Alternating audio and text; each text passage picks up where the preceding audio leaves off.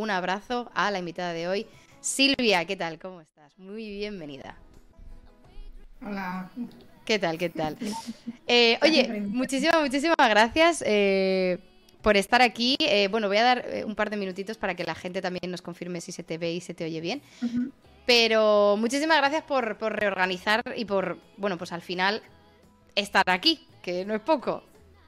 Me hace mucha ilusión, la verdad. cuando lo vi en Twitter pensé, bueno, es, es, una oportunidad para dar a conocer eh, la ciencia que hago y también me pareció súper interesante el canal que tienes y bueno, es un formato muy, muy divertido, ¿no? Para, dar a conocer eh, cosas que nos afectan a todos, ¿no? Y, que no y que si se explica de una manera más eh, más sencilla es entendible para todo el mundo, yo creo. Desde luego, eh, me hace de verdad, o sea, no sabes la ilusión que me hace oír a alguien decir que le hace ilusión venir aquí. O sea, es, es como, es como un eh, positive feedback loop, ¿no? Es como, me hace mucha ilusión que a la gente le haga ilusión que venga, porque, porque joder, eso motiva un montón, de verdad, a, a, seguir trayendo gente y a, y a, echar aquí el rato con, con gente como tú. Eh, y, a la gente del chat le hace ilusión que te haga ilusión, que me haga ilusión que venga. O sea, es, es todo, todo maravilloso. Así que de verdad que, te, doy, te doy las gracias de nuevo.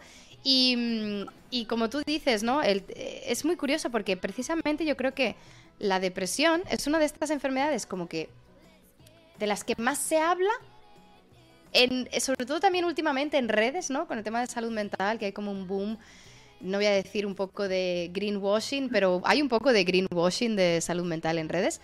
Eh, y, en concreto, eh, depresión y ansiedad yo creo que son dos, dos, eh, dos enfermedades o dos patologías de las que más comúnmente se hablan. Y yo sinceramente, yo no sé qué es la depresión. Eh, desde el punto de vista patológico, o sea, yo no sé, o sea, todos tenemos en mente de sí, estás triste, no quieres salir de la cama, no quieres hacer nada, te falta motivación, ¿no? Como los, los típicos eh, conceptos. Claro, pero, mm, pero corrígeme y bueno, y ahora, y ahora te daré paso para que nos hables de todo, de todo pero ¿cómo, cómo, cómo declara esta la patología de la depresión en, la investigación? Pues como tú bien intuyes, em, se hacen varias teorías, ¿no? Y entonces la que más cuadra y la que em, digamos que se, desarrolla algún tipo de fármaco y una pequeña parte de la población reacciona bien a ello, digamos que la valida, ¿no? Por ejemplo, eh, creo que la, más, eh, la, teoría más establecida ¿no? es la que hay un desajuste de los neurotransmisores, de la serotonina, noradrenalina, dopamina. ¿Por qué? Porque em, se han desarrollado eh, unos fármacos ¿no? que, controlan estos, estos neurotransmisores y que es verdad que hay, una efectividad, ¿no? De personas con depresión, ansiedad, pero bueno, es una parte de la población y es una parte, eh, bueno, pequeña, ¿no? Y, mucha resistencia también a estos eh, tratamientos, eh, etcétera. Y, pero es que... entonces hay, y, hay, por ejemplo, otra, otra teoría que yo no creo que sean excluyentes, ¿no? Que se pueden complementar pero la otra teoría también es la de es la, la, que estamos hablando hoy, ¿no? La que pueda tener un origen o se retroalimente eh, con la información. Vale, vale, vale. Eh, por cierto, eh, pequeño inciso, justo acabas de salir y ya te tengo que interrumpir, interrumpir perdóname Silvia, pero es que nos ha hecho una raid Outconsumer, el gran Outconsumer, el maravilloso rock. una raid quiere decir que ha terminado, o sea, Outconsumer estaba en su canal de Twitch hablando, ¿no? Haciendo stream y cuando cierra, en vez de cerrar, apagar y ya está, dice, oye, pues todos los que estáis aquí os voy a llevar a otro canal, a que continuéis viendo Twitch de otro canal. Entonces nos ha traído pues a 260 personas de, su canal aquí a, hablar aquí, pues a, ver qué hacemos. Así que eh, le voy a dar las gracias a Consumer por esa tremenda raid y muy bienvenidos a todos. Justo acabamos de empezar, o sea, llegáis en buen momento, acabamos de empezar con, con Silvia que nos va a hablar de la relación que hay entre la depresión y la inflamación. Eh, y, aquí estamos. Em, perdona, Silvia, te, te quería preguntar porque dices, hay como dos frentes, ¿no? El frente de lo que sea que funcione contra la depresión, ¿se considera un mecanismo de depresión? Eh, si te hago un reajuste de dopamina y vas mejor, pues oye, pues mira, pues eh, ala, la depresión eh, está con la dopamina. Y luego tienes lo que tú nos vas a hablar, ¿no? Que es un mecanismo subyacente que quizás no, no sé si llega a ser subclínico o directamente clínico, pero que parece ser que luego de pronto salta o tiene un link con una patología como la, como la depresión. Yo ya con esto que has dicho, yo ya tengo 37 preguntas aproximadamente. Eh, que si, en plan, si hay otras enfermedades relacionadas con la inflamación, o sea, otras enfermedades, otras patologías mentales, enfermedades con la inflamación, que viene antes el huevo o la gallina. Eh, yo tengo muchas dudas, ya, de entrada. Em, no sé si quieres que nos lancemos directamente a, este tema o si, antes de entrar en eso, quieres darnos un poquito de background de, bueno, de dónde estás, de qué estás investigando, cómo has llegado aquí, para que la gente que a lo mejor no, te conoce diga, oye, ¿por qué me tengo que creer lo que me dice esta persona? Sí, sí, sí. Puedo explicar un poquillo. Pues mira, estoy en Suecia, en la Universidad de Linköping. Está a tres horas, bueno, dos horas y media de, al sur de Estocolmo. Em, y bueno, em, básicamente, eh, bueno, de toda la vida he sido muy curiosa, muy, sí, muy apasionada por, conocer el porqué de las cosas. Entonces, em, pues eso me ha acompañado un poco toda mi vida, ¿no? Eh, básicamente hice el doctorado en, Barcelona, eh, estudié, estaba muy, interesada en, saber un poco la fisiopatología de del dolor neuropático, ¿no? También otro, otro, otro gran tema, ¿no? de por qué hay tipos de dolor que nosotros no vemos, eh, no vemos eh, lesión física, pero persiste el dolor, etc. Eh, y también aquí es cuando empecé un poco a interesarme ¿no? en, en los las consecuencias que tiene este dolor persistente a nivel emocional, etc. Y, entonces cuando, cuando acabé el doctorado me mm, decidí a ir a hacer un postdoc, eh, centrándome un poco más en el ámbito emocional, eh, depresión, etc. Eh, y bueno, encontré un, proyecto muy, muy, chulo aquí y aquí estoy. ¿Cuánto tiempo llevas en, en Suecia?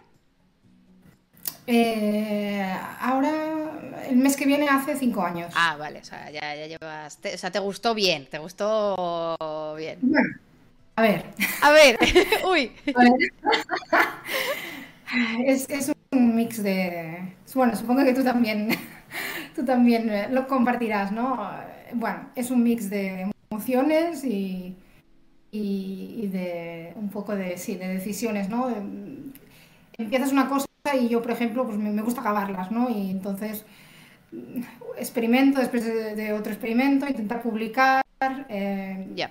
Y bueno, te quedas un poco enganchado allí, ¿no? Eh, mi intención es volver, ¿eh? Me gustaría volver a, Barcelona.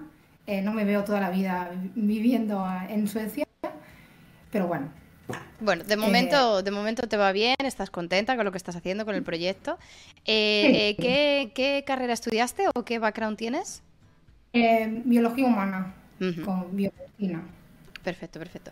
Eh, vale, y entonces eh, te metiste en este, en este ámbito un poco más de depresión, un poco más de enfermedades. ¿En qué departamento estás tú investigando? Es en el de. Es que es un poco. Es departamento biomédico. Tiene un nombre un poco raro. Sí, como departamento de ciencias biomédicas. Vale. Porque claro, no, em, no sé, bueno, de todas maneras luego nos vas a contar, pero no sé si, si tú estás con módulos de ratón o si estás con humanos o, no sé en qué, en qué approach eh, tienes, pero, pero claro, me imagino que para verdaderamente estudiar estas conexiones fisiológicas tienes que irte a modelos y a células y cosas así, ¿verdad? Exacto, sí, estoy utilizando modelo de ratón. Vale, vale, vale, perfecto.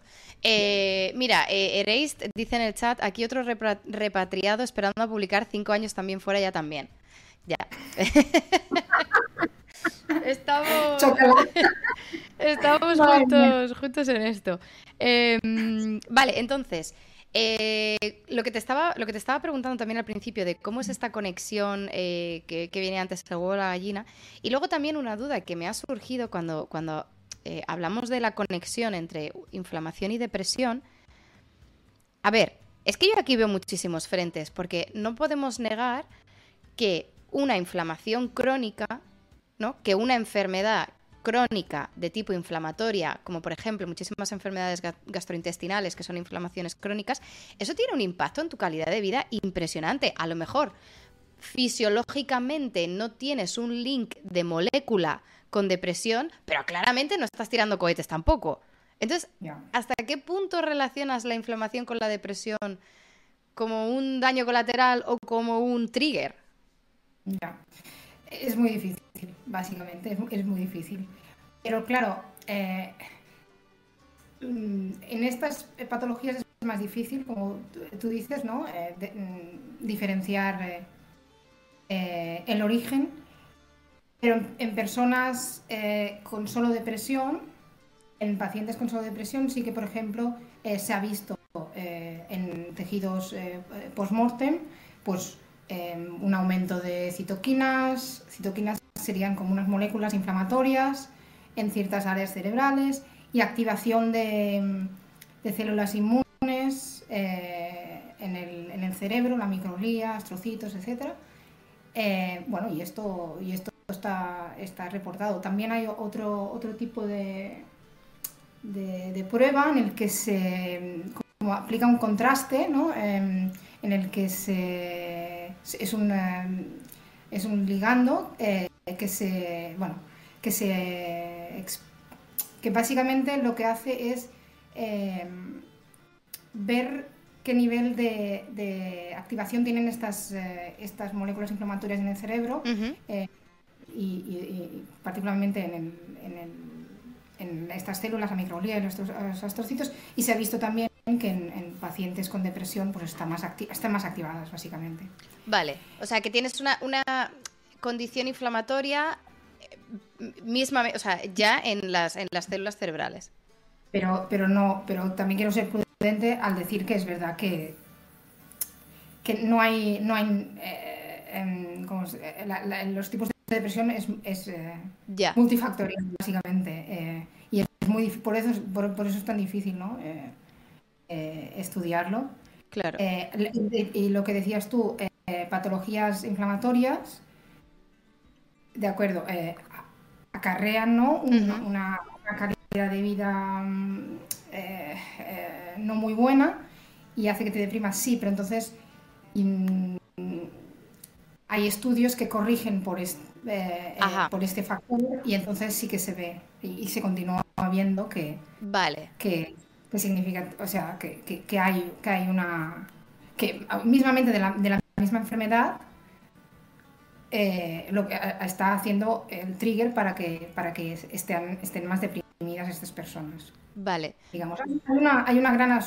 Claro, no puedes demostrar causalidad.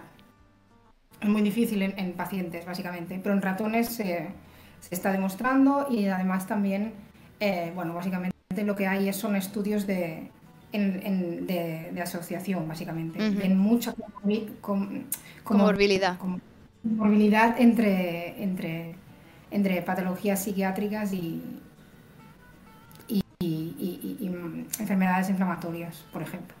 Pero las, lo, lo, que has mencionado de que en eh, especímenes, eh, post-mortem, ¿no? humanos eh, que, se han hecho estas, estos contrastes, estas biopsias, estas, estos análisis, donde hay una inflamación eh, cerebral en, en, diferentes células, claro, tampoco puedes, es lo que estás diciendo justo, ¿no? Tampoco puedes decir si esa es la, causa o el efecto, o, o sea, que haya una inflamación, ok, pero esa inflamación ha venido causada por otro elemento y es lo que provoca la depresión o este eh, contexto, esta enfermedad, se visualiza como una inflamación? Como, mm. Claro, eh, esto con, estos especímenes no puedes confirmarlo. No, no, no, no. Pero lo que, por ejemplo, en, eh, modelos de ratón, lo, que, lo que, por ejemplo, eh, en mi laboratorio estamos haciendo es eh, activar, o sea, coger ratones normales y activar específicamente la microglía o los astrocitos. Bueno, en nuestro caso la microglía. la microglía son unas células inmunes del cerebro que en estado normal lo que, lo que ayudan es a mantener la homeostasis de las neuronas y del buen funcionamiento del cerebro. Pero cuando se activan, se vuelven inflamatorias. Y entonces lo que hacemos es artificialmente activar esta microglía y lo que vemos cuando, bueno, eh, hacemos como un readout ¿no? de, estos animales es que manifiestan síntomas depresivos. Vale, aquí ya tengo muchas preguntas. ¿Cómo es un ratón depresivo?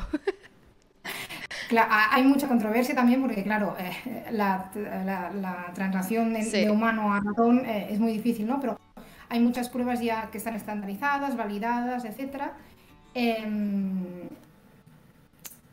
eh, bueno, que, apuntan a, que este animal está en este, en este modo más depresivo, ¿no? Eh, pues baja actividad locomotora, eh, pierden el gusto por comer, una actividad que antes les, les, apetecía, pues ya no les apetece. ¿Qué más? También puede condicionarlos y, por ejemplo, activarles estas, estas células en, por ejemplo, hay dos compartimentos, ¿no? Con diferentes... Em, uno tiene puntos eh, negros y otro tiene rayas. Si siempre le activas las células y se encuentra mal en uno de los dos compartimentos, evitará ir a ese compartimento. Y se ve muy claramente ¿no? que, que se sienten mal cuando están allí, entonces evitan el... el es una es una especie de caja, ¿no? Dividida en dos y entonces haces como un... Claro, entonces si, evitan esa, esa, zona ya es eh, una evidencia de que ahí experimenta algo negativo. Entonces eh, es como un readout también de un... Claro, pero, pero eso es un... O sea, ¿hasta qué punto eso es un comportamiento depresivo o hasta qué punto es, es simplemente un pues algo más instintivo de evitar, ¿no? Algo negativo. Eh, es, difícil, es difícil, es difícil. No, eh, no, tenemos más métodos como para, para, probarlo. Pero entonces, eh, bueno, básicamente es lo que... Es lo que hay. No, que a lo mejor parecía como que estaba poniendo en duda, pero vamos, ni muchísimo menos. No, no, no, Pero, pero es muy... porque nosotros, nosotros también nos peleamos en los lab meetings. Es que esa es la pregunta. Eh, y además aquí que también eh, hay muchísima gente que a lo mejor no tiene un background de, laboratorio, un background científico, ¿no? Hay muchas, hay muchas veces que sale el tema de los animales de experimentación, ¿no? Los, los modelos eh, animales, que si son necesarios, que si no. Entonces, siempre debatimos aquí esto abiertamente, ¿no? Y con muchísimas invitadas que han pasado que trabajan con modelos de ratones, siempre es la misma pregunta. Y, mm, y, y yo creo que a la gente también a veces le sorprende cuando los propios investigadores criticamos los modelos de ratón, como si a nosotros nos encantaran o como si a nosotros, vamos, fuera nuestra pasión trabajar con ratón y para nada. Entonces, eh, siempre está bien ¿no? que, critiquemos eh, las limitaciones que tienen los modelos de ratón em, y, ver hasta qué punto se puede...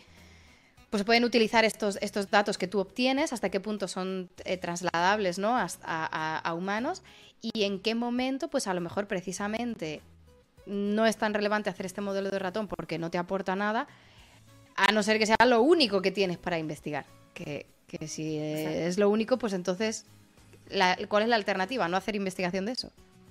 Exacto. Y, lo que también quería eh, quiero puntualizar es que la gente se piensa que nosotros pedimos eh, quiero 100 ratones para hacer lo que me lo que me venga en gana. No saben la de la de permisos de ética, el papeleo que tienes que hacer, las restricciones que te ponen, em, es muy largo y muy, muy pesado de hacer, muy pesado porque, porque claro, o sea... Tienes que tener motivos, claro.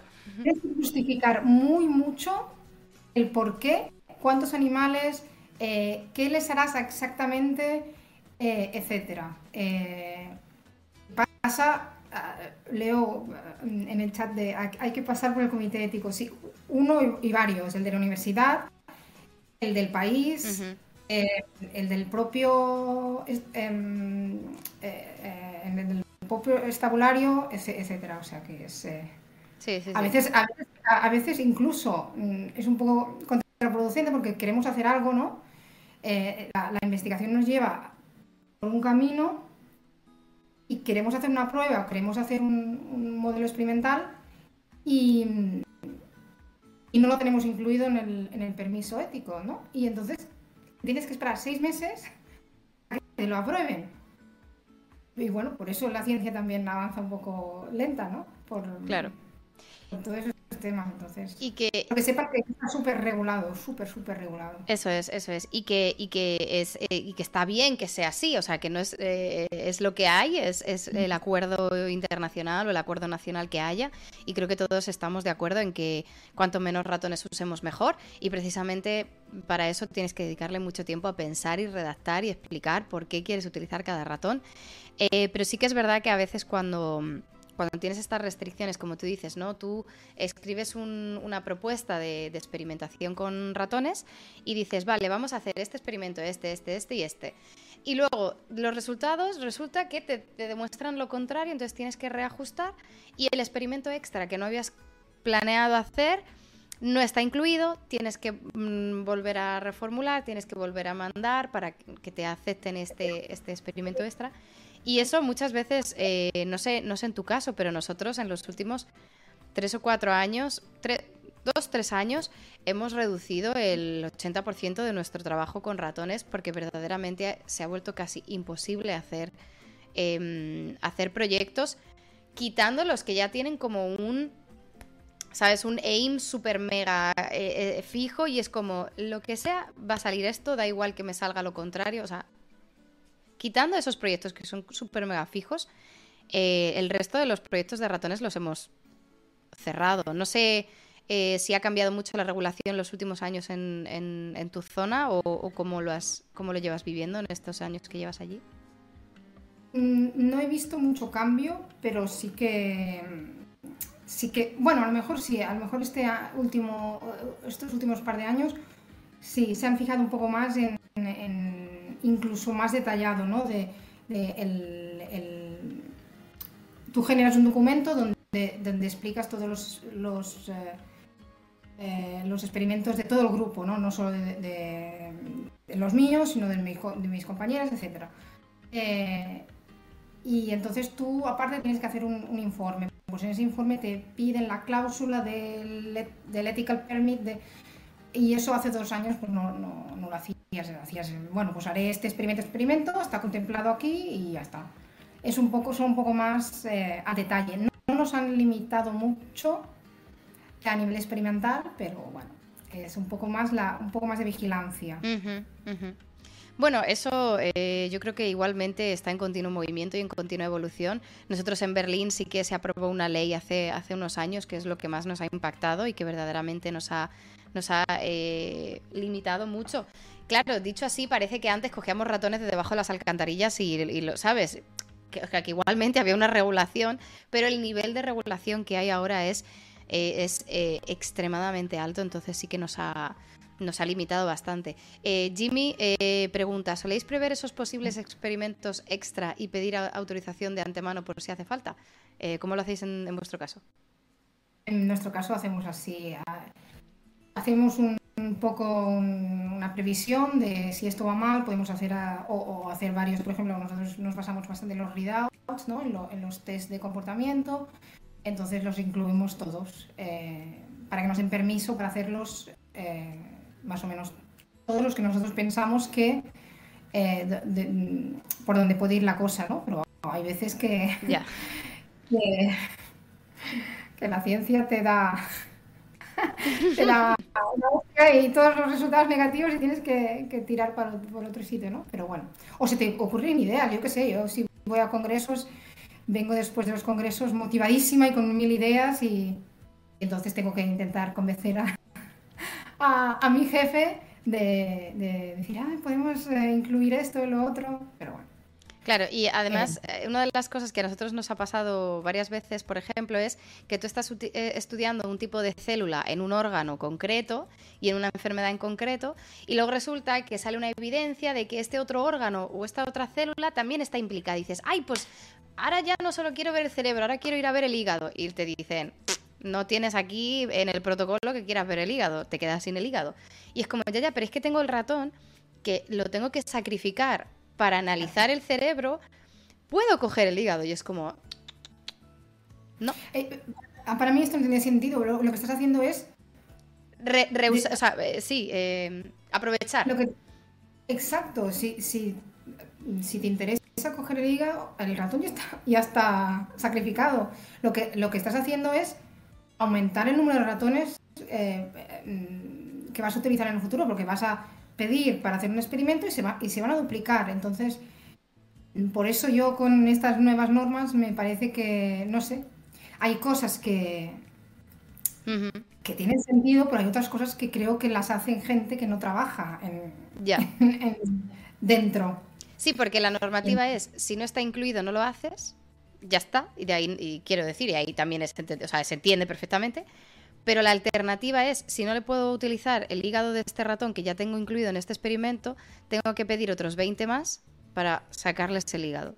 Entonces, eh, eh, sí que es verdad que, o sea, que entiendo toda la normativa que hay detrás, pero en este caso, por ejemplo, eh, yo eso lo veo un, problema, claramente, algo negativo que, que me hace que yo tenga que duplicar la financiación y los animales para, para, verdaderamente, porque a lo mejor incluso, ¿no? Dices, mira, solo lo voy a hacer en estos cinco ratones y si verdaderamente es interesante, ya sacaré un proyecto. O sea, pero es, quiero ver, porque mucha muchas cosas de la ciencia es así de, oye, no hemos mirado nunca esto, vamos a mirar a ver qué sale. Y a lo mejor no sale nada y ya está, ahí se queda. O a lo mejor sale un nuevo proyecto de ahí. Sí, se pierden oportunidades y, y oportunidades y tiempo. Pero bueno, que como, comentábamos antes, yo creo que, bueno, hay formas, ¿no? De evitarlo. Entonces ya eres un poco más, eh, ¿no? Un poco más listo y, te curras un poco más las, eh, el permiso ético. Y, pero bueno, que esto también ya. Eh, requiere tiempo y... Pero, pero es, eso, y, de nuevo, ¿eh? no nos estamos quejando, al menos yo no me estoy quejando de la burocracia que haya eh, per se, o sea, entiendo que tiene que haber una burocracia, pero que yo adquiera skills de meter todos los órganos posibles, eso quiero decir, para la ciencia en realidad no es un, aporte. Eh, yo como científica no soy mejor científica por meter la lista de todos los órganos. Pero, pero bueno, es parte de, es parte de trabajar con, ratones. Em, ¿Qué tipos de, ratones utilizas tú? ¿Qué tipos de modelos? ¿Es, ¿Utilizas ratones normales a los que metes inflamación o, son ratones especiales? Em, en mi proyecto en concreto utilizo ratones normales pero en mi laboratorio, eh, bueno, en nuestro laboratorio eh, utilizamos también animales que están genéticamente modificados. Em, pues por ejemplo, eh, lo, que te comentaba de, estos que inflamas estas células en concreto, la microglía, pues básicamente tienen tienen como un receptor incorporado que bueno, y, tú les inyectas como un, ligando y cuando el ligando se, se, eh, une a este receptor eh, de estas células hace que se activen. Entonces, y bueno, pues eso, eh, hay ratones en los que puedes manipular, por ejemplo, estas células inmunes, la microglía, o también, em, por ejemplo, las células endoteliales, que son, bueno, son las, las células que que, recubren eh, los vasos sanguíneos del cerebro, por ejemplo. Eh, y qué más. Sí, y, otras moléculas que, te pueden interesar en un, en un, tejido concreto del cerebro. Y esto es, eh, es, creo que es muy interesante, ¿no? Que puedas ir a, evaluar cierta citoquina en, microglía o cierta citoquina en, en el endotelio, etcétera. Y en mi caso, em, mi caso es un, poco, un poco diferente. Lo que hago es em, eh, activar una parte del cerebro eh, a través de eh, la optogenética, que es un poco... eh, Vale, a ver, explícanos, por favor. a través de la luz. Eh, básicamente lo que hago es, eh, bueno, la autogenética se basa en, eh, a través de un virus, tú transfectas una, pro- una proteína que viene de una alga que es fotosensible y entonces eh, lo que haces es eh, transduces o, o transfieres esta proteína a la región del cerebro del animal que a ti te interese. Ajá.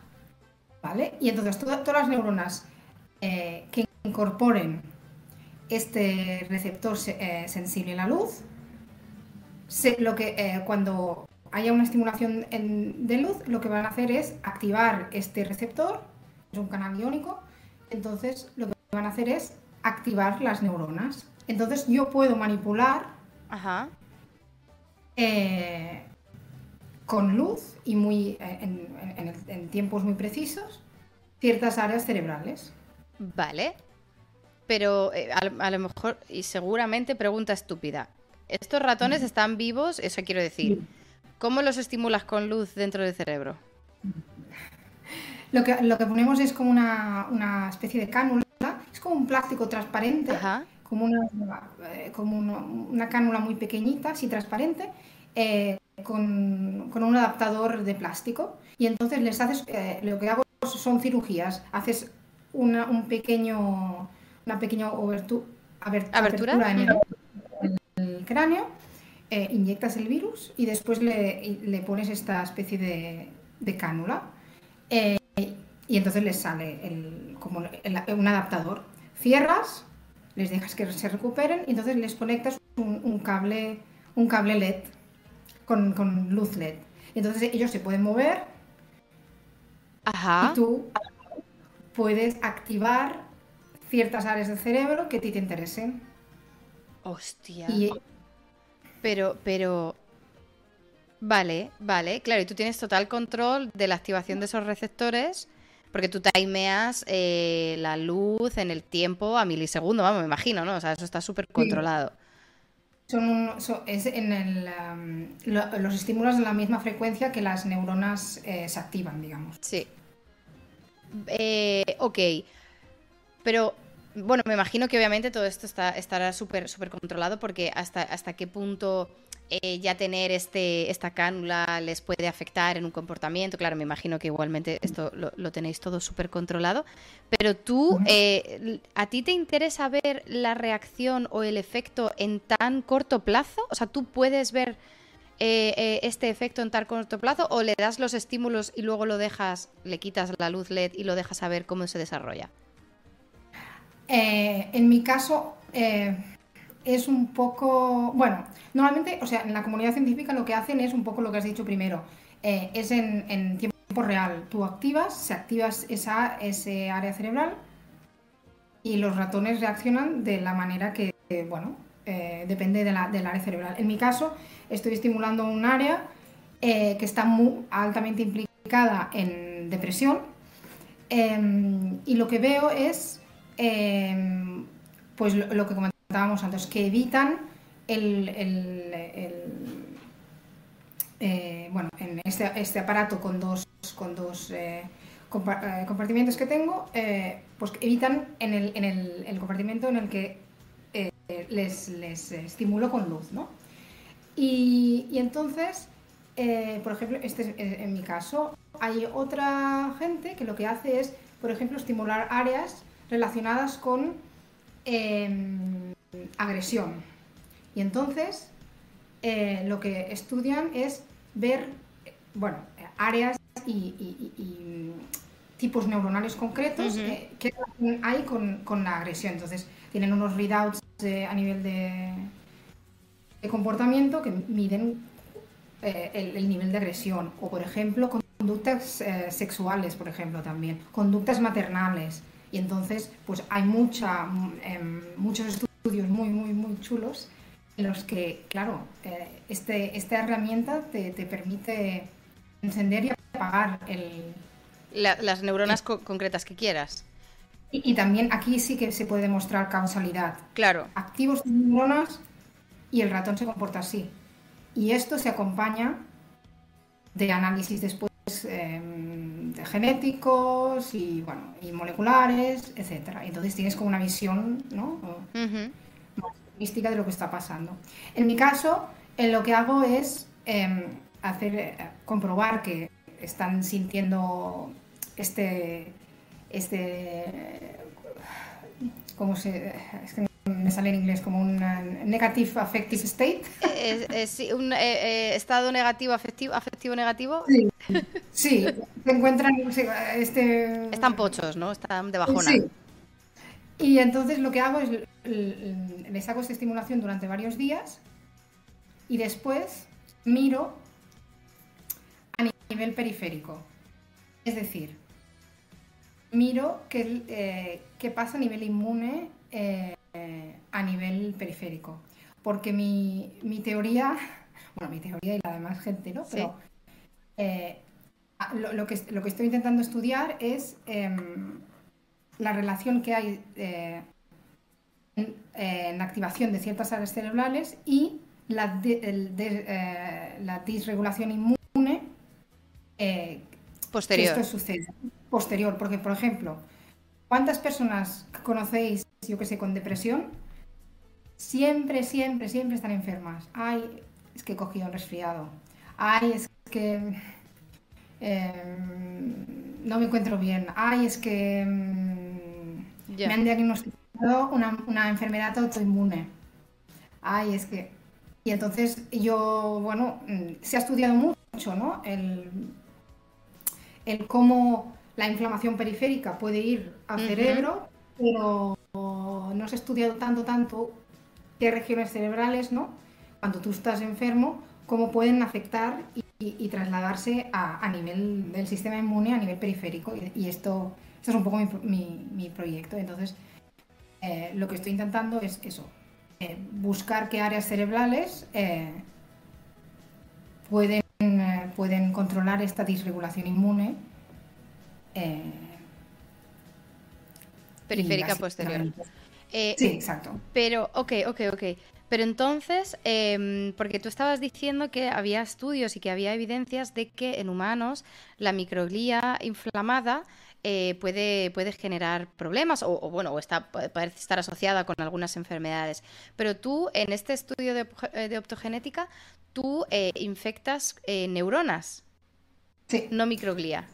No, y entonces la idea es que la propia neurona inflamada o la propia neurona eh, eh, firing, ¿no? Haciendo eh, activada, ¿esto qué haría? ¿Afectar a la microglía y que de ahí se propague la señal? ¿O directamente ya con la neurona manda la información nerviosa? ¿A, dónde, a, dónde va esta información? Hay varias teorías y lo, de la, interacción entre neurona y microglía, em, hay muchísimos eh, científicos estudiándolo y, es súper complejo, la verdad. Em, pero creo que así, a grandes rasgos, hay como dos, dos vías por las que las neuronas, las áreas cerebrales no se sabe muy bien, pero em, por, las que, por las que el cerebro controla la inmunidad eh, periférica. Y esto, esto se sabe, ¿no? Eh, y son el, el HPA axis, ¿no? El, eh, no sé cómo se... Eso ya no te puedo ayudar. No sé cómo se dice. Lo he entendido, pero no sé cómo se dice. Eh, el, o sea, cuando se libera... Em, hay, una hormona que se libera del cerebro y, lo que hace es estimular las glándulas adrenales y libera em, cortisol. El cortisol eh, tenemos receptores de cortisol en ciertas células inmunes. Entonces, por eso, eh, cuando estás. Eh, también se relaciona mucho el alto estrés con, una inmunidad disregulada, etc. Entonces, em, por una parte, tenemos esta, esta vía. Y la otra es a través del sistema simpático. El sistema simpático eh, bueno, básicamente es un, conjunto de, nervios y inervaciones que van del, del cerebro a que van del cerebro, mm, médula espinal, y salen eh, a inervar ciertos órganos inmunes. Por ejemplo, el bazo, el hígado, em, los ganglios linfáticos, etc. Y también se ve que cuando hay una activación de este sistema simpático, que es el que, el que, el, que nos contaban en la escuela, ¿no? De, em, de cuando te encuentras un león. Sí, el pues fight or flight, el, lucha o, huye, ¿no? O algo así. Huye, exacto. Se activa y, pues este eh, es el encargado de movilizar células inmunes eh, a nuestro torrente sanguíneo. Y esto se conoce y se sabe, pero lo que no se sabe es eh, qué regiones cerebrales utilizan esta, esta, esta, vía de comunicación. Vale, vale. Eh, es que es muy, es muy complicado. Eh, mira, hay una pregunta en el chat eh, de Clara, que estuvimos con ella el martes, estuvimos en su laboratorio, en el último Ya Science, nos estuvo enseñando su laboratorio aquí en Berlín, a puro IRL, y dice, eh, muchas, de las razones por, muchas de las razones por las que nos sentimos de una forma u otra es por causa de la microbiota y de manera indirecta el sistema inmune, de alguna manera relacionada con el control de la microbiota. Claro, es que si ya tenemos, o sea, tenemos depresión, tenemos inflamación y ahora le metemos el tercer jugador en discordia, que es la microbiota, que cada vez hay más evidencia de que está muy relacionada con enfermedades mentales y obviamente con el sistema inmunitario eh, a, a 200%. En tus proyectos contempláis el efecto de la microbiota o al menos podéis controlar la microbiota? Sí que es verdad que con ratones de laboratorio hay unas condiciones de microbiota relativamente controladas. Eh, o sea, controladas en el punto de que no hay, variabilidad, no porque sepas lo que hay, sino en plan de que son los tienes en, la misma, en el mismo hábitat. ¿Cómo, ¿Qué opinas al respecto? Em, concretamente en mi proyecto em, no lo estoy haciendo, pero tengo una compañera que lo, ha empezado a hacer, pero ella también hace cosas de, dieta, de dieta, em, eh, bueno, alta en grasa, alta en... Sí. Eh, pero bueno, respondiendo un poco lo que, lo que comentaba es está relacionadísimo y, hay un gran grupo en creo que es en, Irlanda Irlanda eh, que son pioneros en esto, en, modelos animales y etcétera. Y, creo que, eh, o sea, añade complejidad, pero va en línea de todo lo que estamos hablando. Si tú tienes un intestino em, donde la microbiota no está no está equilibrada, ¿no? hay, una, homeostasis y, tenemos lo que se llama leaky gut, ¿no?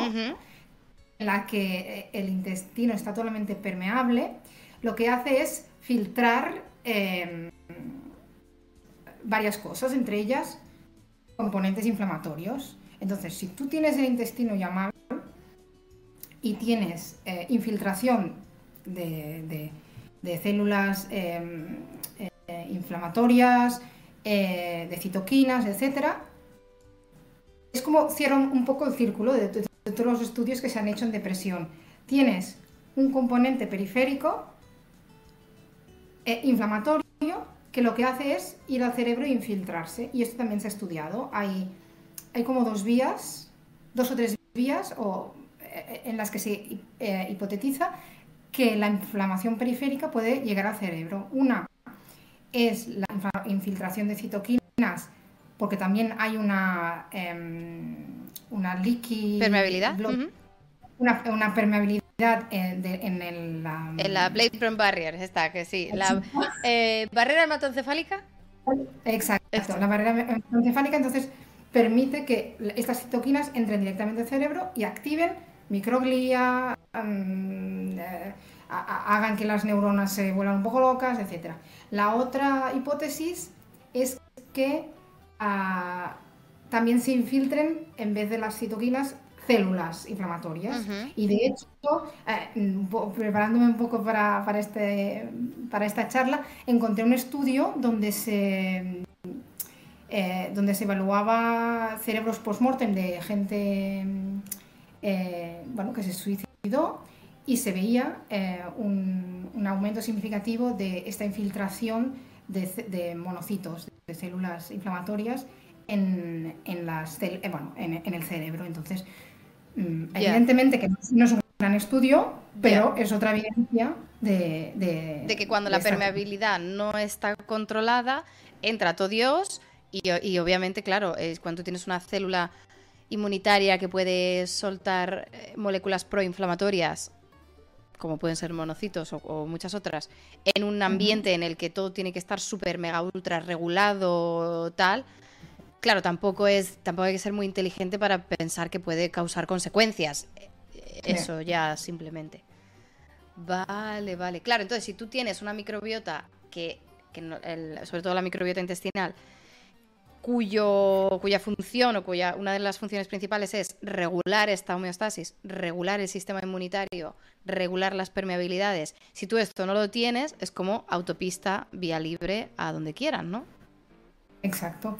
Y, y bueno, es lo que comentan, ¿no? Que bueno, estos, estas últimas décadas, pues claro, la alimentación no es, no, no, no es la que era, no eh, todo está procesado, em, vamos con prisas, y bueno, es todo un poco un círculo vicioso, ¿no? Eh, y hay más, hay más depresión, no digo que sea una causa directa, pero, pero sí. A nivel, también es interesante pensarlo, lo de la depresión un poco a nivel evolutivo, Em, claro, eh, antiguamente estábamos, antiguamente digo años y años, eh, cientos de años atrás, ¿no?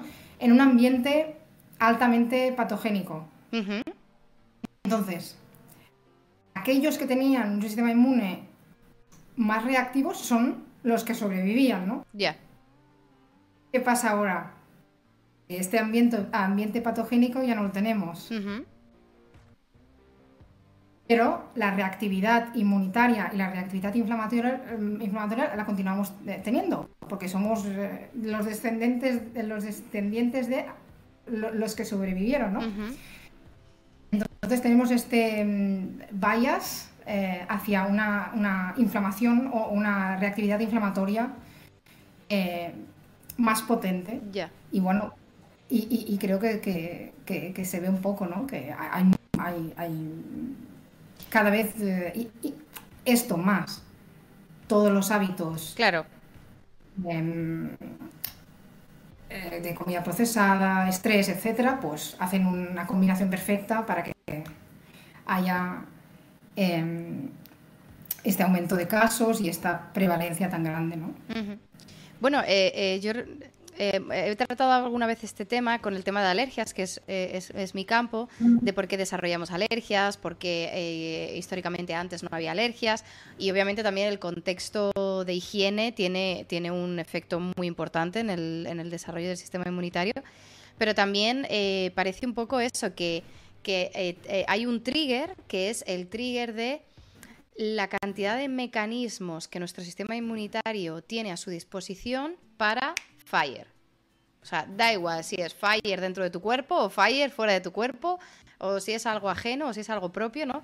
Nuestro sistema inmunitario tiene muchísimos mecanismos para eh, prender fuego a la casa y, entonces, eh, claro, en el momento en el que se desequilibra cualquier cosita de esas, vemos las consecuencias de las enfermedades eh, autoinmunes, enfermedades inflamatorias crónicas, alergias y todas estas cosas que, son súper interesantes y con el contexto que, tenemos, como tú dices, de una alimentación pues que ha cambiado. Eh, no, voy a decir que sea mejor o peor, aunque bueno, en realidad es un poco peor, pero una alimentación distinta a lo que, a lo que hemos tenido evolutivamente.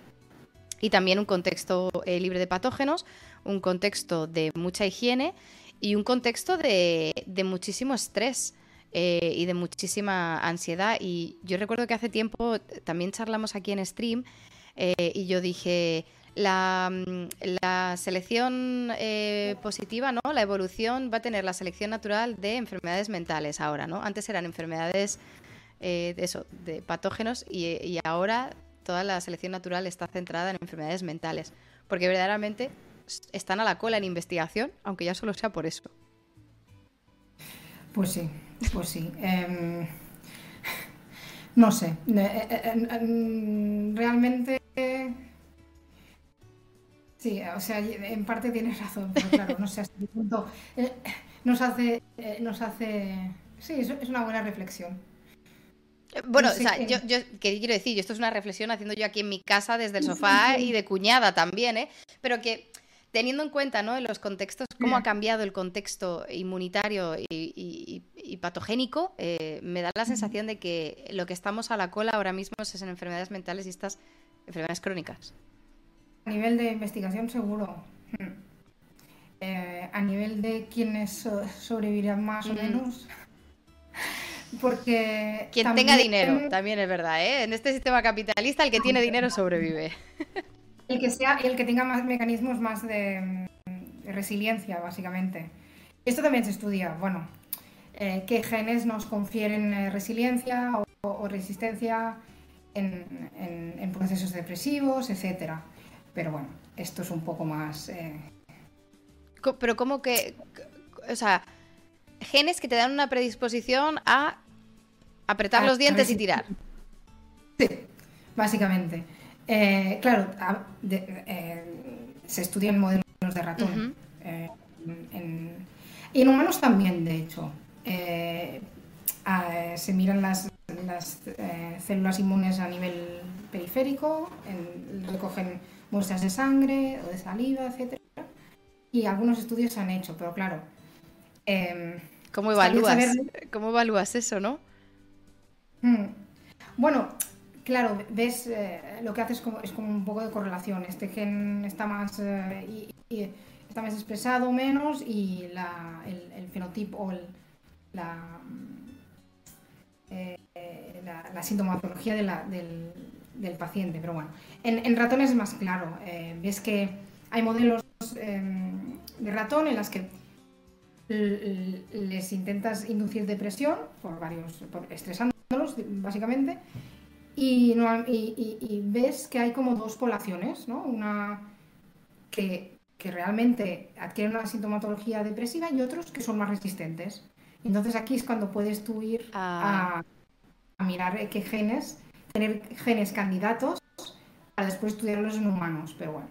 Pero también, también pienso, ah, es interesante, pero la utilidad eh, real mm, a nivel clínico ya, mm. ¿qué, dices? ¿Tienes el gen? Enhorabuena. ¿O no tienes el gen? Sorry.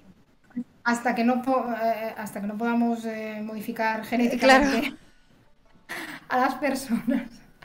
Claro, pero O sea, entiendo, escúchame, eh, a, tope con la ciencia, a tope con la investigación y con, y con saber todas estas cosas.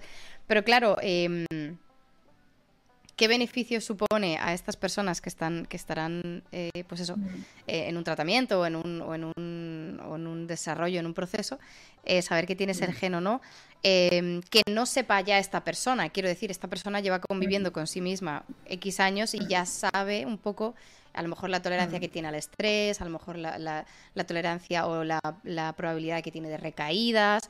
Quiero decir, esto esta persona ya lo sabe, aunque no le hayas dicho un gen que tenga, ¿no?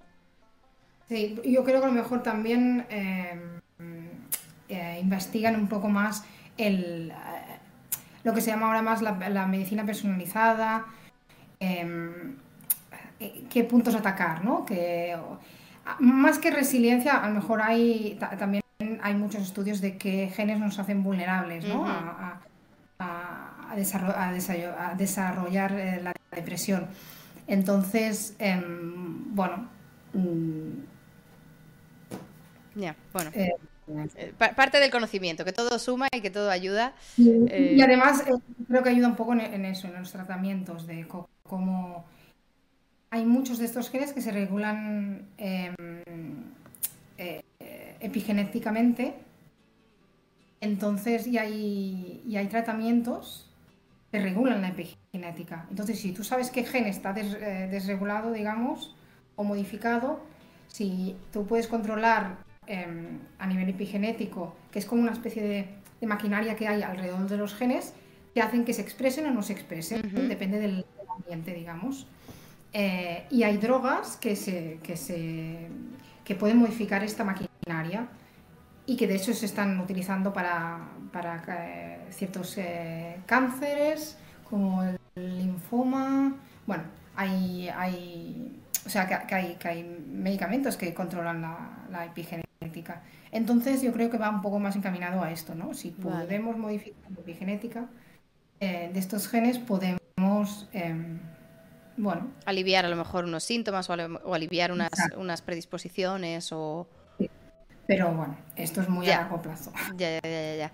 Em, tengo, tengo una pregunta con, tu, con, tu, investigación o con tu proyecto más en concreto, porque dices que tú con esta eh, optogenética activas estas áreas, estas neuronas que están asociadas con, con eso, con el desarrollo de la, de la, depresión o con sufrir depresión, y luego ves a nivel periférico, ¿no?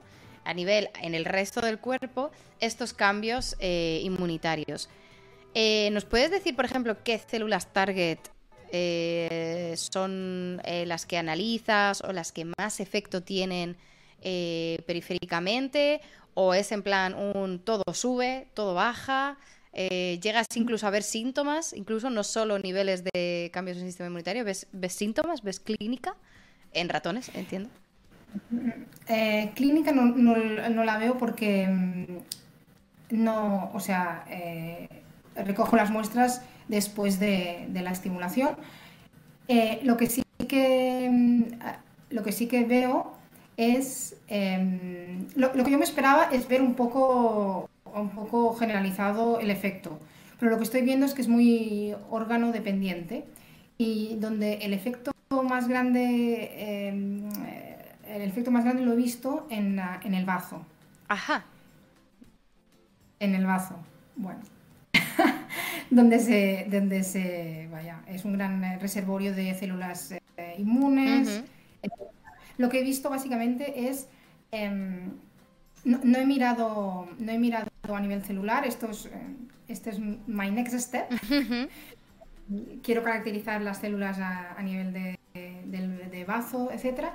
Pero lo que sí que he visto, em, he mirado los niveles de las citoquinas en el en el bazo y he visto que em, básicamente, a ver, tengo como dos condiciones eh, en mi estudio. Uno, en los que les produzco este estado de, malestar y miro las citoquinas en comparación con unos controles y aquí no veo cambios.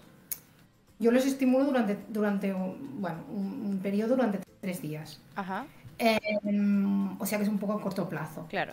Pero donde sí que veo cambio es cuando estos animales que em,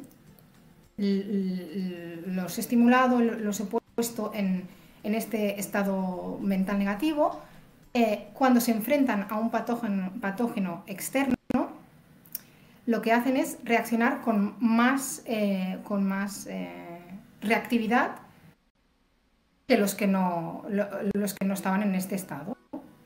Entonces veo una... ¿En serio? O sea... O sea, los que, los que le pones en este estado negativo mental, ¿no? Este estado depresivo like, y luego les pones frente a un patógeno, eh, están hiper, o sea, hiperreaccionan. Sí. ¿Por qué? Esto es lo que me explico yo. Claro, eh, y además, eh, lo que he encontrado es que es em, dependiendo del, sexo, si son hembras o machos. Las hembras veo que reaccionan más de esta forma, hiperreactiva, y los, los machos al revés. Pero tiene, yo creo que tiene un, un porqué. a nivel las mujeres en general primero, que tienen, em, son, em, o sea, el doble de mujeres, comparado con, los hombres, tienen depresión. Eh, después también em, las mujeres, como, en comparación eh, con los hombres, tienen más tendencia a tener enfermedades autoinmunes. Entonces se ve como un fenotipo más hiperreactivo. Y esto es lo que. Esto es lo que. Bueno, en, modelos de anafilaxia de ratón también las, las hembras anafilaxean mejor que los machos. a nivel sistema inmunitario hay variaciones de expresión de receptores, expresión de células entre hembras y machos. Eh, pero, eh, ¿y da igual el patógeno? Oh, perdona, que ya te estoy preguntando cosas eh, más así. Y, a nivel de, por ejemplo, y, en, los, en los machos, em, se ve como, como una inmunosupresión, ¿no? ¿no? No reaccionan tan bien. Y esto es curioso porque mm, fui a una charla de, mi universidad de, un, investigador que, que investiga las diferencias inmunes eh, a, nivel, a nivel genético, a nivel cromosómico, Y cuando, cuando oí lo que, lo que decía, pensé, ah, ahora lo entiendo. Em, y, es eso, ¿no? Lo, de las mujeres ya lo sabía, que tienen más tendencia a tener em, eh, enfermedades autoinmunes. Pero los hombres, por ejemplo, en, en, en época de COVID se ha visto que casi el, doble o el triple de hombres ha, acabado en, las UCIs. Porque no han, no han, no, montado ya. No tenían una, respuesta. Para, para, luchar con el patógeno. Entonces pensé, ah, pues a lo mejor puedo ir por aquí. Ya. Me queda, me queda un poco de, trabajo, pero bueno, al menos hacer el link, ¿no? De, de, que activar esta, esta área que, está implicada en, depresión y ver estos cambios, eh, al menos pues una evidencia más de, del por qué cuando estamos eh, eh, deprimidos tenemos esta vulnerabilidad de, nuestro sistema inmune. Te, había preguntado si, daba igual el patógeno, em, ah. pero claro, me, o sea, me imagino que por mil razones tienes que limitarlo, ¿no? A un tipo de patógeno a lo mejor, o, una vez, uno cada vez diferente, pero, pero bueno, me imagino que si es una respuesta generalizada del sistema inmunitario, dará igual en realidad el patógeno. Mm, yo de momento eh, lo estoy utilizando, eh, no, no, no, utilizamos patógenos em, activos, sería muy también peligroso para, para, nosotros. Lo que utilizamos es una... Mm, eh, se llama LPS, lo que utilizo. Eh, es, una, mm, es una parte de, que tienen bacterias, una parte de la membrana de las bacterias que hace que, bueno, cuando tú, tú inyectas con, con, este componente, el sistema inmune tenga una reacción pero no, pero no hay ni, o sea, no hay... No, si no hay infección eh, per se. Exacto. Lo único que, haces es eh, provocar una respuesta del sistema inmune. Solo lo he probado eh, con, este agente como de, descendencia bacteriana, digamos. Lo que sí que he visto, em, bueno, otros estudios que lo hacen con otro componente, pero que, que es de origen viral. Ajá.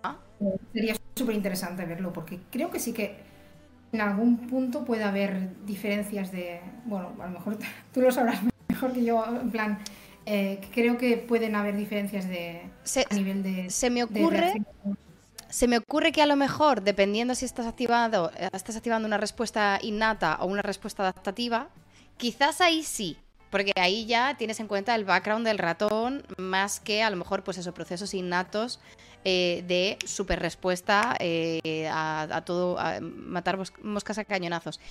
Por eso, claro, por eso pregunto, yo lo que haría sería hacerle un modelo de anafilaxis o sea, eh, hacerle, estimularlos con la depresión y luego hacer un modelo de anafilaxis que puede ser una inmunización incluso eh, eh, pasiva, ¿no? En plan, te, te, inmunizo pasivamente y luego te hago el challenge con la anafilaxia para ver cómo, cómo reaccionas, porque en un estado natural las mujeres reaccionan más a la anafilaxia, o sea, las hembras ratones eh, y las mujeres también, pero en este caso que hablamos de modelos de ratones, de, las hembras ratones eh, anafilaxean muchísimo más que los, que los machos. Entonces me pregunto si además le pones un paso previo de estimular este área de depresión, si, si ya se van fuera de los chats o, o, no, no, no, no, no, sé. Em, hay una pregunta del chat, antes de que se me olvide, de eh, Zanirina, que dice, ¿y la teoría del síndrome de sensibilización central podría encajar a nivel de activación? Yo no entiendo mucho la pregunta. Supongo que, que, para ti sí va. Sí. Eh, a nivel de activación, no, sé, ¿de activación de qué? Pero... Eh, de la activación de... Lleva un rato la pregunta, a lo mejor era de algo que estabas hablando hace, hace tiempo. Eh, teoría, el síndrome de la sensibilización central. Em, básicamente em, es em, nuestros, eh, en nuestro cerebro, ¿no? tenemos el cerebro, la, médula espinal y nuestros, eh, nuestros nervios ¿no? que inervan los órganos y, y, el músculos, tejidos, etc. Hay, enfermedades en las que, normalmente en las que conllevan dolor o, lesiones a nivel periférico, que lo que hacen es em, sensibilizar las vías eh, del dolor o, bueno, básicamente las vías del dolor. Em, entonces haces que, todo el sistema esté más hiperreactivo. No sé hasta qué punto eh, yo el síndrome de la sensibilización central solo lo, había escuchado que es como consecuencia de un, desajuste inmune, puede sensibilizar eh, puede sensibilizar estas vías y, potenciar el, dolor, ¿no? Pero que sea al revés, que estas vías sensibilicen el sistema inmune, no lo sé. Ah, o sea, lo que te lo que pregunta eh, Zanirina, que si, que si estás todavía en el chat y nos puedes concretar un poco la pregunta, te lo agradecemos. Pero un poco lo que dice es, a lo mejor, eh, que estos mecanismos de transmisión de información eh, crónica, ¿no? Porque es una información crónica de, en el caso del dolor, que puedan ser utilizados estas mismas vías o estos mismos mecanismos con el tema de la inflamación, ¿no? Eh, que mande a lo mejor, no sé, esta, esta esta señal de manera crónica, esta inflamación a través de estas vías de sensibilización? Mm, mm, la verdad es que lo, desconozco. Lo que sí que está bastante estudiado es un poco lo contrario, ¿no? Eh, a, nivel de inflamación periférica lo que hace es sensibilizar estas, estas vías y hacen que pues, em, haya un, incremento de, de dolor, etcétera. Vale, vale. Al revés, no lo sé. o, no sé si se llamaría sensibilización central. Ajá, ajá.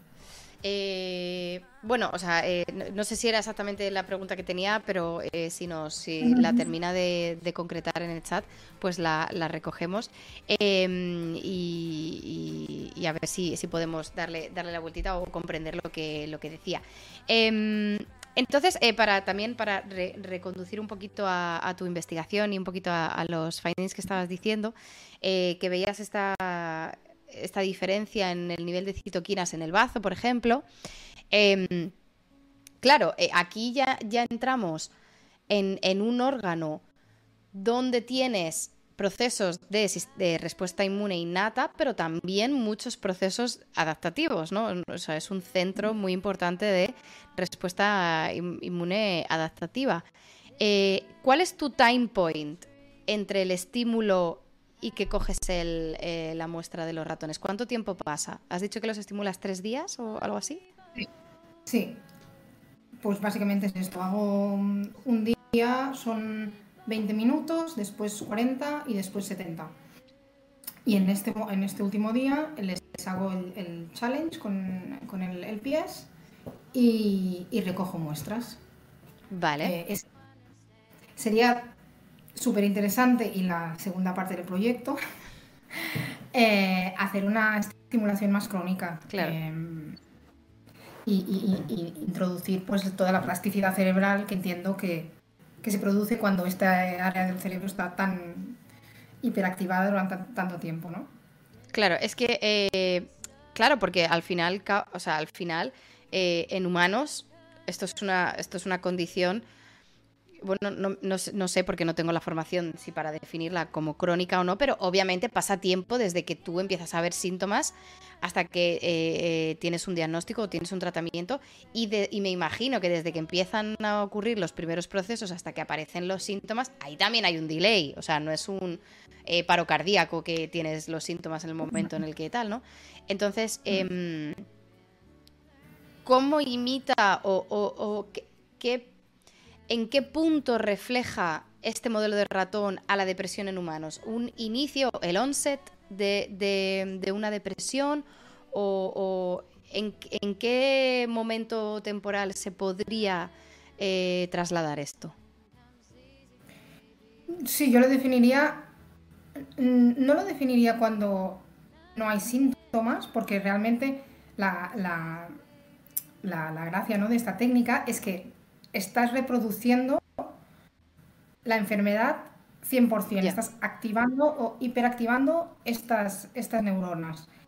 Entonces, sí, sería cuando creo, em, cuando toda la, plasticidad cerebral todavía no se, no, no, no, no, se ha establecido, ¿no? Sería en el inicio, básicamente. Sería un... Sería un... Exacto. Entonces hay otras maneras eh, de, activar eh, crónicamente eh, este, este, área cerebral, que es utilizando otra, otro approach. pero bueno, estamos trabajando, trabajando en ello. Estaría, sería muy interesante ver si realmente em, pues hay, hay, cambios ¿no? desde el principio y, que, y que a nivel cerebral también, ah, ¿qué, adaptaciones eh, a nivel más, ah, más local se producen eh, para, desarrollar este, este lío inmune, digamos? Claro, porque em, es que este es el inicio. O sea, claro, este es, este es el principio, ¿no? En tu modelo, sobre todo, estos ratones no tienen ningún problema hasta que tú eh, eh, les activas de esta manera, pero luego me imagino que si esto se hiciera de manera crónica o de manera repetitiva, eh, este es el inicio de, pues eso, de una muerte anunciada, básicamente porque ya no solo estás afectando estos comportamientos, esta plasticidad neuronal, sino que si verdaderamente estás afectando a la inmunidad periférica, sensibilidad a infecciones, eh, no sé si enfermedades autoinmunes, no sé si cualquier otro, otra complicación, otra comorbilidad eh, eh, metabólica o incluso no, no, no, sabría hasta que hasta dónde está el, fin ¿no? de toda esta este dominó. Em, realmente es que cuanto más leo, más, más, más, veo el, el link, ¿no? Em, también hay muchos estudios de, asociación eh, entre depresión, diabetes o, enfermedades cardiovasculares. Em, pues sí, es, infinito. Entonces lo que, lo que creo que es interesante es un poco desgranar el, mecanismo ¿no? para, bueno, para obtener como posibles eh, targets terapéuticos para, para frenarlo o para, mejorar la calidad de vida de, los pacientes. Pero claro, en mi, caso, pues estoy haciendo investigación muy, básica, ¿no? Eh, de mecanismos eh, moleculares. Claro, claro. Eh, voy a eh, hacer un inciso para darle las gracias a Pumuki, que le regaló una suscripción a Clara hace ya tiempo, y a Joey Grinch, que nos ha hecho una raid, también nos ha traído a su gente. Así que muy bienvenidos a todos. muchísimas, muchísimas gracias por esa raid. Un besazo. Joey Grinch, espero que todo, todo vaya genial. Estamos hablando de depresión e inflamación, o sea que es un tema, es un tema topardo. Y, mm, me parece muy interesante también lo que estábamos hablando, porque cuantas más justo lo que decías, cuanto más lees, más links encuentras. Y a veces me da la sensación, recordando ¿no? la, la, mm, cultura popular de abuela y de casa, de eh, bueno, es que eh, cada uno peta por el eslabón más débil, ¿no? Es como todos estamos eh, soportando los mismos estímulos o las mismas las mismas mierdas y cada uno peta por donde peta. Y entonces, tú, es que tú petas por esto porque tú tienes, o hay gente que tiene a lo mejor muchos síntomas en la piel, ¿no? Que cada vez que le viene un tema de una época de estrés desarrolla urticarias o cosas así, ¿no? Y, y, parece ser que al final todo es pues esta interconexión entre microbiota, alimentación, hormonas, inmune y, a ti y a cada uno le peta por donde, por donde le pete. Y es muy complicado porque para estudiar eso tú tienes que clasificarlo en enfermedades. Exacto. Tú no puedes abordar, claro, no puedes abordar el cuerpo de todo el cuerpo. Eso no se puede, pero cada vez hay más evidencias que hay más interconexión entre todas las movidas. Y, es interesante porque últimamente sí que veo, y me hace tener un poco de esperanza, que eh, están surgiendo un poco la visión en muy pocos médicos, y nuevamente privados, pero esta visión holística e integrativa de la medicina.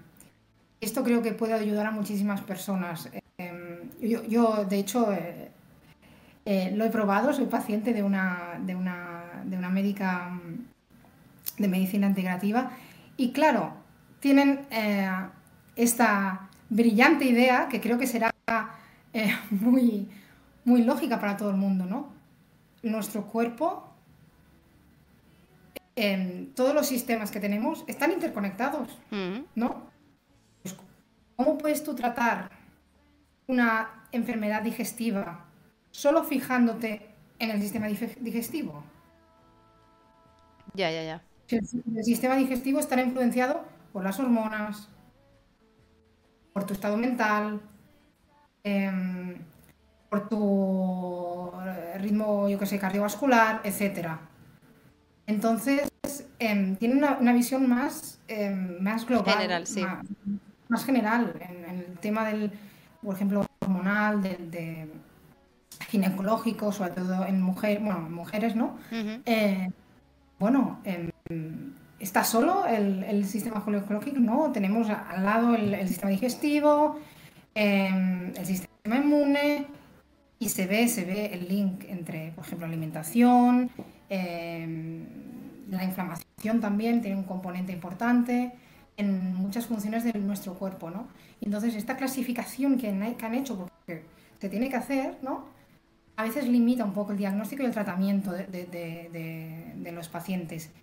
Y, cuando lo descubrí pensé, hostia, es que es un, es un es muy, es muy lógico, ¿no? Ya, eh, ya, ya.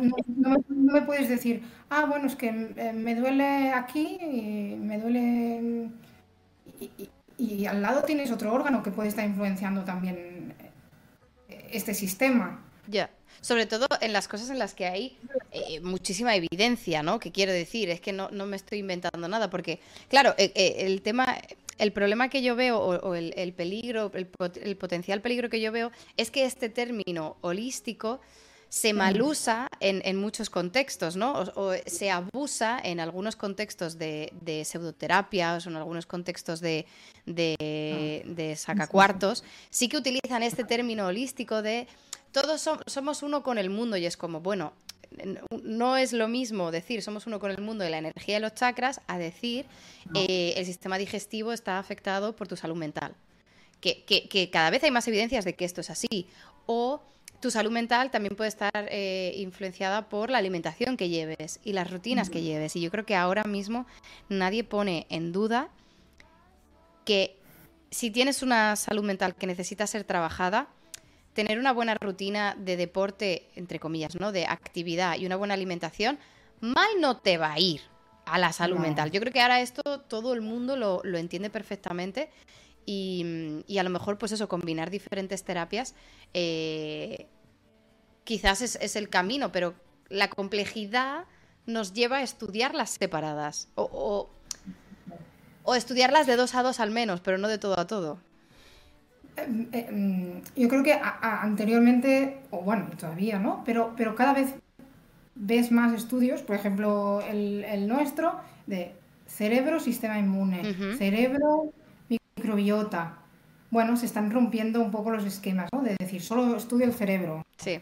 Eh, solo estudio el, sistema digestivo. Entonces, bueno, em, creo que la tendencia va, por este camino, ¿no? Eh, pero sí, sí. Em, entiendo el, eh, no, la palabra holística es verdad que, está mal, mal utilizada, ¿no?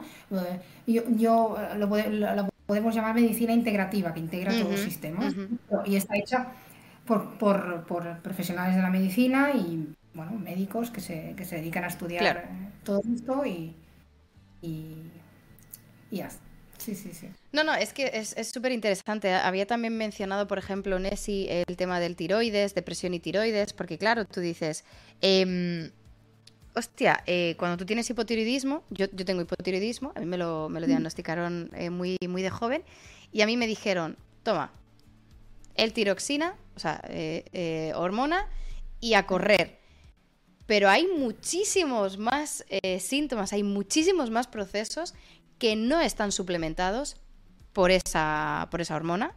Em, y yo no tengo ninguna alternativa, ni ningún seguimiento, ni, ni, ni siquiera un training de qué debo esperar, qué debería vigilar, qué debería chequear. A mí me hacen un chequeo de sangre de la T4, la, T, la T3 y la, T, y la TSH. Y, y y, y, precisamente a lo mejor todo este tipo de, de investigaciones combinadas o investigaciones en las que se, en las que se eh, aborda una enfermedad quizás desde otro, desde dos enfoques, pueden aportar eh, una mejora a la calidad de vida de una enfermedad que supuestamente es únicamente hormonal metabólica. Em, entiendo que el hipotiroidismo, claro, está causado por. Es, una enfermedad autoinmune. ¿Por qué? ¿Por qué? ¿Por qué tienes una enfermedad de autoinmune? Vale, a lo mejor no se puede saber, pero ¿qué puedes hacer tú para no cabrear tu sistema inmune, por ejemplo? A mí, me, pues con la medicina integrativa, pues es lo que me, dicen, pues em, toma estos alimentos, em, yo qué sé, por ejemplo, eh, antes de, tener la regla, que estamos muy inflamadas, y sientes más, pues, muchos síntomas, dolor, etcétera, pues intenta evitar estos alimentos, intenta potenciar los otros, eh, deficientes de, yo sé, de, vitaminas, etcétera, pues bueno, son cosas que, tú no sabes y que, que, realmente te pueden ayudar. Eh, pues evita mil cosas, mil cosas. Entonces, em, que estaría muy bien que, te dieran unas pautas, ¿no? De decir, vale, pues cómo puedo, cómo puedo controlar eh, esto, ¿no? Ya, ya, ya, ya. Sí, que no, que no siempre es tan, tan, tan fácil y, y ojo, y que también entiendo que la investigación siempre va por delante de la práctica clínica, o sea, las investigaciones de hoy en día llegarán en años a la clínica y las cosas que tú estás investigando hoy en día todavía no se pueden recetar, no se pueden aplicar. Y todo esto también requiere, es un proceso en constante evaluación que los médicos tienen que actualizarse, las guías tienen que actualizarse y, y requiere su tiempo, pero, pero hay muchísimas cosas que ya se conocen, que hay una evidencia súper fuerte y que, y que aunque a lo mejor no estén en las guías y que aunque a lo mejor el médico no te pueda no recetar el tratamiento disponible, porque es lo que hay, es lo que está validado, eh, a lo mejor sí que una, un enfoque incluso quizás un poco más explorativo, ¿no? O un poco más de diálogo con el paciente, que creo que ahora esto también está cambiando y ahora sí que se hace más. Eh, preguntar al paciente, ¿no? Eh, qué, cosas ha observado, qué suelen ocurrir a la vez que esos síntomas. esto es, también de, de vital importancia. Y, y, yo creo que, verdaderamente necesitamos estos, estas investigaciones, como tú haces, de investigación básica, ¿no? De intentar conectar dos procesos que aparentemente no tienen relación, ¿no? Activar una zona del cerebro con responder del sistema inmunitario a, un parásito o, a un patógeno, que parece ser que no tienen nada que ver. Pero ¿hasta qué punto, ¿no? Activar estas neuronas en estos cortos plazos de tiempo, ¿ya ves un efecto? Y, repito, ¿no? Eh, eh, hacerlo de manera crónica se te desajusta todo el cuerpo. Entiendo que sí, entiendo que sí. No, lo he probado, pero, pero, pero sí, esta es mi, hipótesis, ¿no? Eh, está claro que se te desajusta. Hay, tenemos mecanismos para, para sobrevivir, pero bueno, claro, sobrevives, pero mal. Ya. Bueno, y sobre todo lo que, lo que también decíamos al principio, de que en el contexto que tenemos ahora, donde hay un nivel de estrés crónico bastante elevado, hay unas condiciones de vida, tenemos una esperanza de vida mm, bastante más, más larga, eh, aunque ya no sea solamente por el punto de vista egoísta de querer estar bien los más años posibles, eh, ya por el sistema sanitario. Es que no se sostiene una enfermedad crónica que te empieza a los 20 y te persigue hasta los 70. Sí, sí, sí, sí. No, se sostiene. Eh, no. Pero, bueno, yo creo que las medidas son a muy a corto plazo también, a nivel, político. Entonces, claro, no, no, prevén ¿no? las consecuencias de, la sociedad actual, eh, pero sí. Eh, yo creo que es importante a nivel biológico, pero también a nivel social, a nivel social también. Claro, claro. Mm. No, ya, bueno, es que, claro, con la política hemos topado también. Es que no, no quería yo entrar por estos, por estos derroteros, pero, eh, pero precisamente, ¿no? Cuando estamos hablando de enfermedades crónicas o de calidad de vida o de cosas así, em, esto pasa mucho con las alergias. Las alergias no están muy bien financiadas porque el porcentaje de letalidad de, reacciones alérgicas es muy bajo. Es como, no te has muerto, bueno, solo tienes mocos cuando hay polen. Mira, la calidad de vida se ve afectada muy fuertemente con las alergias porque es toda tu vida, un mes al año, toda tu vida enfermo. A ver, mm lo decimos, estamos hablando de dos mujeres que nos pasamos eh, X días al año hechas mierda por la regla, o sea, efectivamente, ¿no? Pero precisamente por esto yo creo que es importante eh, tener, tener el, la perspectiva de lo guay sería evitarlo a largo plazo. Eh, hay una pregunta en el chat de Burrita Zart que dice, ¿cómo afecta o beneficia la psicofarmacología en este aspecto de la depresión e inflamación? Has empezado hablando de cómo se define depresión, básicamente a golpe de, droga, ¿no? A golpe de tal. Em, en tu investigación entiendo que no contemplas fármacos, pero ¿cómo podría eh, linkearse no solo en general en depresión e inflamación, pero en tu proyecto en concreto? ¿Qué, approach podrías hacer para, evaluarlo? Em, a ver, en mi proyecto en concreto habría, habría varias, varios, eh, varias vías de, atacarlo. Em, pero básicamente por lo que está descrito, ¿no? Em, una podría ser em, utilizar eh, antidepresivos y ver realmente si hay una disminución de la inflamación, eh, que creo que algunos estudios ya se han hecho. Y básicamente, claro, tú te, te planteas, ¿no? Eh, bueno, si hay una inflamación, ¿por qué no damos un fármaco antiinflamatorio? Antihistamínico. ¿Estás triste? Toma un antihistamínico. Ya está, o un, ibuprofeno. Pero claro, em, eh, hay, hay muchos estudios ¿no? con, fármacos eh, bueno, que bloquean ciertas moléculas inflamatorias y tal, pero la verdad es que es un poco de, em, un poco mal asunto porque no, no, no, he obtenido ningunos resultados prometedores, la verdad, hasta ahora. Ajá. Eh, lo, que han visto es que, bueno, que dentro de la población de, pacientes con depresión hay algunos que tienen una inflamación más marcada, entonces en estos a lo mejor es más eficiente, pero en los que no, en los que la los valores a nivel sanguíneo no, no, no bueno, no sé, tanto eh, eh, proteínas inflamatorias, etcétera, eh, la, eficacia de estos medicamentos no se ve. Y además, estos medicamentos, además, o sea, no van localizados a ciertas áreas cerebrales, atacan a todo el cuerpo. Entonces tienes muchos efectos secundarios, etcétera, y entonces que pueden también enmascarar un poco el, efecto. Entonces, pues bueno de momento se, están investigando eh, ciertos eh, medicamentos bueno, eh, antiinflamatorios, pero, pero bueno, no, son muy prometedores. Y claro, esto es em, tratar la depresión con un medicamento antiinflamatorio y yo te hago la pregunta inversa, ¿tratar una inflamación con un tratamiento antidepresivo? O sea, yo tengo una enfermedad inflamatoria y te digo, mm. te voy a dar un, este, un antidepresivo. Ya. Mm, mm, hablo mi opinión personal. ¿eh? Eh, yo creo que no, que no, que no, no, se podría, porque primero em, creo que la inflamación es un sistema muy, muy, muy conservado en, a nivel de nuestra, bueno, nuestra especie, ¿no? Y, y creo que es mucho más potente que un inhibidor de, de la recaptación de la serotonina que va que va targeteado a un, bueno, a un grupo muy, muy bueno, eh, un grupo neuronal específico, por ejemplo, ¿no? Eh, entonces, eh, bueno, se, podría probar, pero... Claro, pero... Pero mi es que...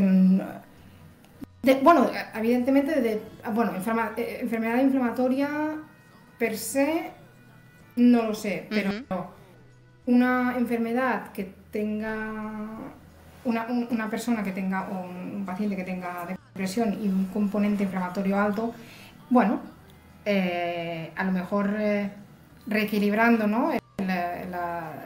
los neurotransmisores ayudas a calmar un poco la inflamación, pero bueno, una vez, yo creo que una vez estos procesos se han, se han establecido es muy, es muy difícil parar eh, toda la, plasticidad a nivel a nivel de también, bueno, yo digo plasticidad neuronal, pero también a nivel de sistema inmune.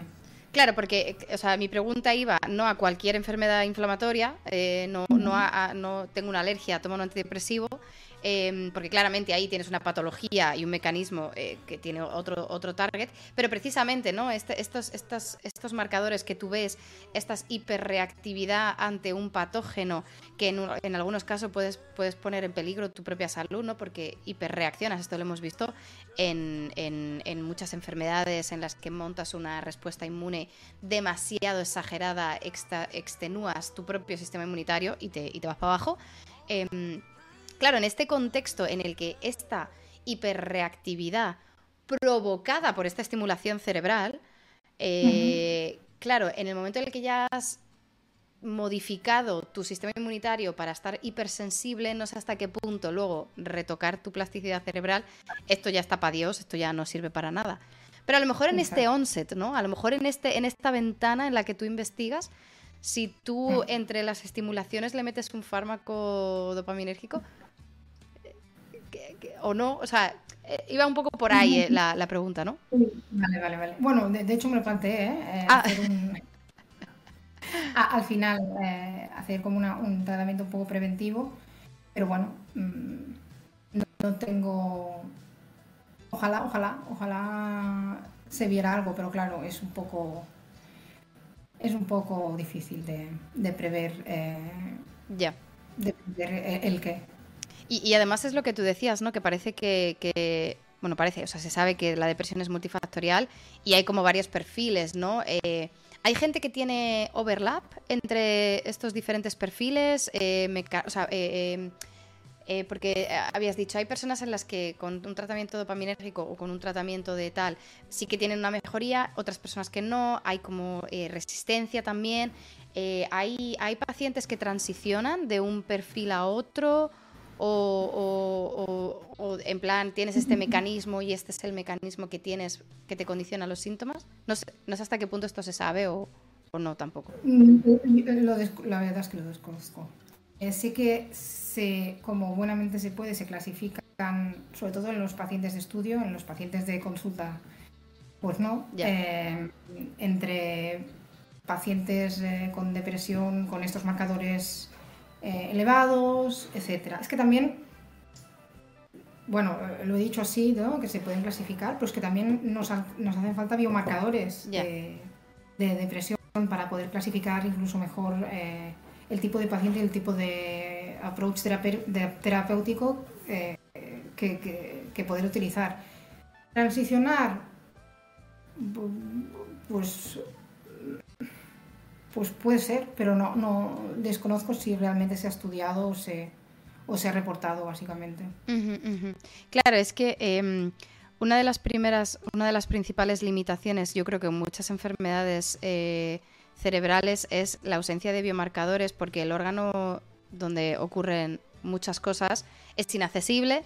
Eh, y además de que es inaccesible, cuando a lo mejor esos biomarcadores liquean al resto del organismo, esto ya es una, o sea, ni siquiera es una, detección eh, eh, ni, ni, preventiva ni, ni, ni, nada, o sea, es cuando ya tienes todos los síntomas desbordados y entonces eh, también complica mucho, ¿no? Todas estas, estos diagnósticos de, enfermedades em, cerebrales. Y, es por lo que tú dices, ¿no? Que no tenéis biomarcadores o que no hay em, que no hay buenos biomarcadores para distinguir a lo mejor entre diferentes enfermedades o diferentes eh, patologías o, va puramente a clínica y, historia y síntomas y, ya está. Pero, pero claramente tú cuando ves en los pacientes, no todos los pacientes son iguales y, no, todas, no toda la patología es igual en estos pacientes. ¿Qué, hoy en día, ¿qué biomarcadores existen para clasificar la, depresión? Lo que utilizan en, en, ciertos estudios es la proteína C reactiva. Em, bueno, es una proteína que tenemos en sangre que, se, que aumenta cuando tenemos un proceso inflamatorio. Eh, también, bueno, hay otros estudios que se basan en el perfil de citoquinas que tenemos en sangre, interleuquina 6, interleuquina 1 beta, em, y ya está, básicamente. pero, es eso. pero es que estos no son específicos de esa enfermedad, o sea... Ya. Eh, es, que la, la, proteína C reactiva la medimos nosotros en urticarias, o sea, quiero decir... Esto es, esto es una mierda, perdóname que habla así. Totalmente. La cosa es que estos estudios entonces controlan que no haya patologías eh, bueno, eh, adicionales. Entonces es por eso que. Pero sí, sí, es. es, eh, o sea, claro, entiendo que en estos estudios se ha podido, con todos los controles, ¿no? Que corrigen que no haya otras patologías, pero es que los pacientes tienen otras patologías a veces. Entonces, claro, a mí me parece maravilloso que tú en un estudio súper controlado puedas identificar que verdaderamente esto está relacionado porque no tienes tal, pero en el día a día tú tienes pacientes de todas, todos los índoles y, tienes que saber identificar que tienes esta enfermedad independientemente de que tengas otra. Esa es, la gracia de un biomarcador, ¿no? Que sea específico de, la enfermedad. Exacto. Em, pero la cosa es que, digamos que a nivel de la vida real, si te viene un paciente con psicología depresiva, no, no lo que lo que quieren es eh, recetar eh, un fármaco y ya está. Sí, tampoco vas tú pidiendo análisis de sangre. No, van a clasificarte, no, no, no van a clasificarte, van a probar con la con las evidencias eh, actuales y, y, en las que tenemos básicamente, pues van a intentar tratarte con, con la farmacología existente. Ya. Y sin, bueno, que esto también es una crítica que yo lanzo al sistema sanitario, em, y sin una terapia o, sin control psicológico adyacente, que esto es, creo que es fundamental. Tú puedes darle todos los fármacos y, y, mide todos los biomarcadores, pero si no tienes una, una una fuente externa que te ayude, porque básicamente yo creo que también es un tema de plasticidad cerebral. Si tú recurres a unos patrones mentales eh, constantes que te, generan estrés, etcétera, si no los modificas, esto se, va, se va a, cronificar. Claro, por el momento en el que luego te quites el fármaco, ya, da igual, sigues ahí. No, no, o sea, entiendo que la idea del fármaco es ayudarte a recolocar esta plasticidad y estas, estos patrones y obviamente aliviarte de los síntomas en el, proceso, pero no es, no es un fix. Eh, no, no, no, no es una cura. Tienes que, bueno, uno tiene que, ¿no? Que, aprender a, a, gestionarse y, pero también que, bueno, solo los que tienen posibilidades económicas, pues eh, se lo pueden permitir. Y esto es muy triste, porque creo que muchas cosas se podrían prevenir, pero bueno. Ya. Pues nada, de aquí también eh, crítica al sistema sanitario que no hace foco en salud mental, por mucho que se ponga el tweet eh, cuando toque para defender la salud mental y todas estas causas o todas estas personas abanderadas con la causa de salud mental que luego se les fuma por los poros eh, cuando llega cuando llega la hora de la verdad. Exacto.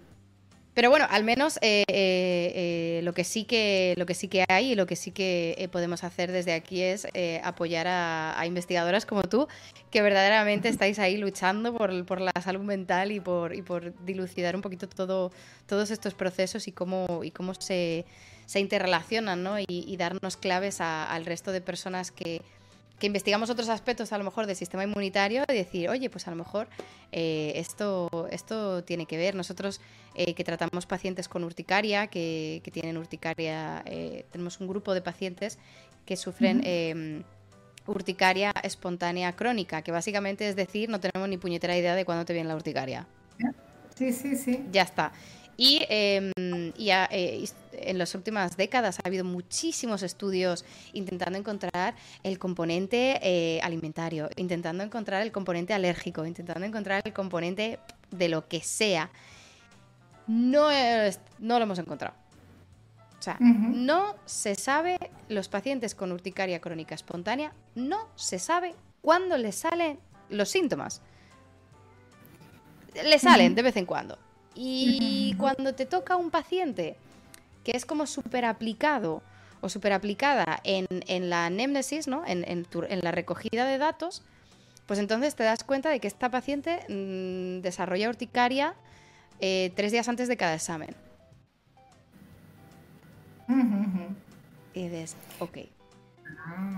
Ah, Ahora puede ser. Entonces, eh, a, partir de ahí, ¿no? de todas estas investigaciones, salieron como dos endotipos de urticaria, la que es claramente causada por un componente autoalérgico y la que es autoinmune.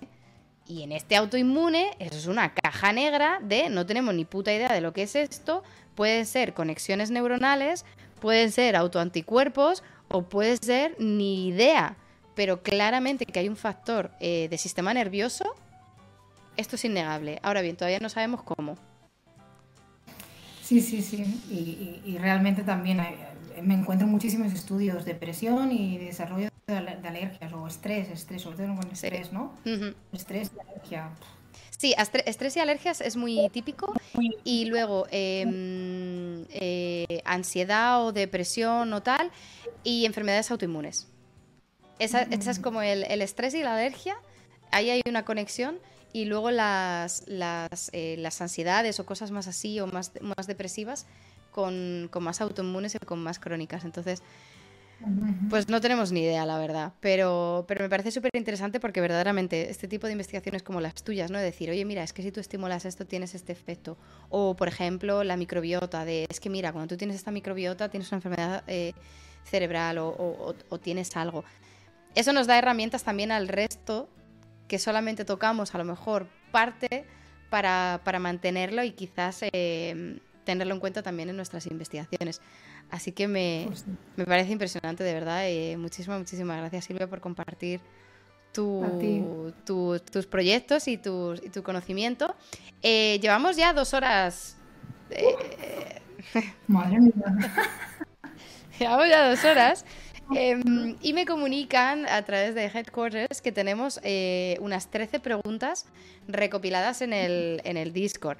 Eh, no, vamos a, cubrir las 13, pero si te parece bien, voy a coger alguna de ellas y, te las lanzo.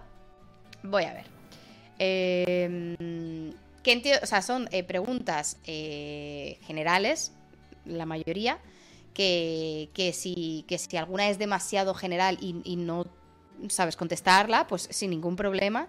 Eh, pido disculpas de aquí, eh, de antemano al chat, porque no voy a leer todas las preguntas, pero, pero bueno, alguna, alguna voy, a, voy a tener. Em, una pregunta de Mapeva, que dice, ¿se puede heredar la depresión?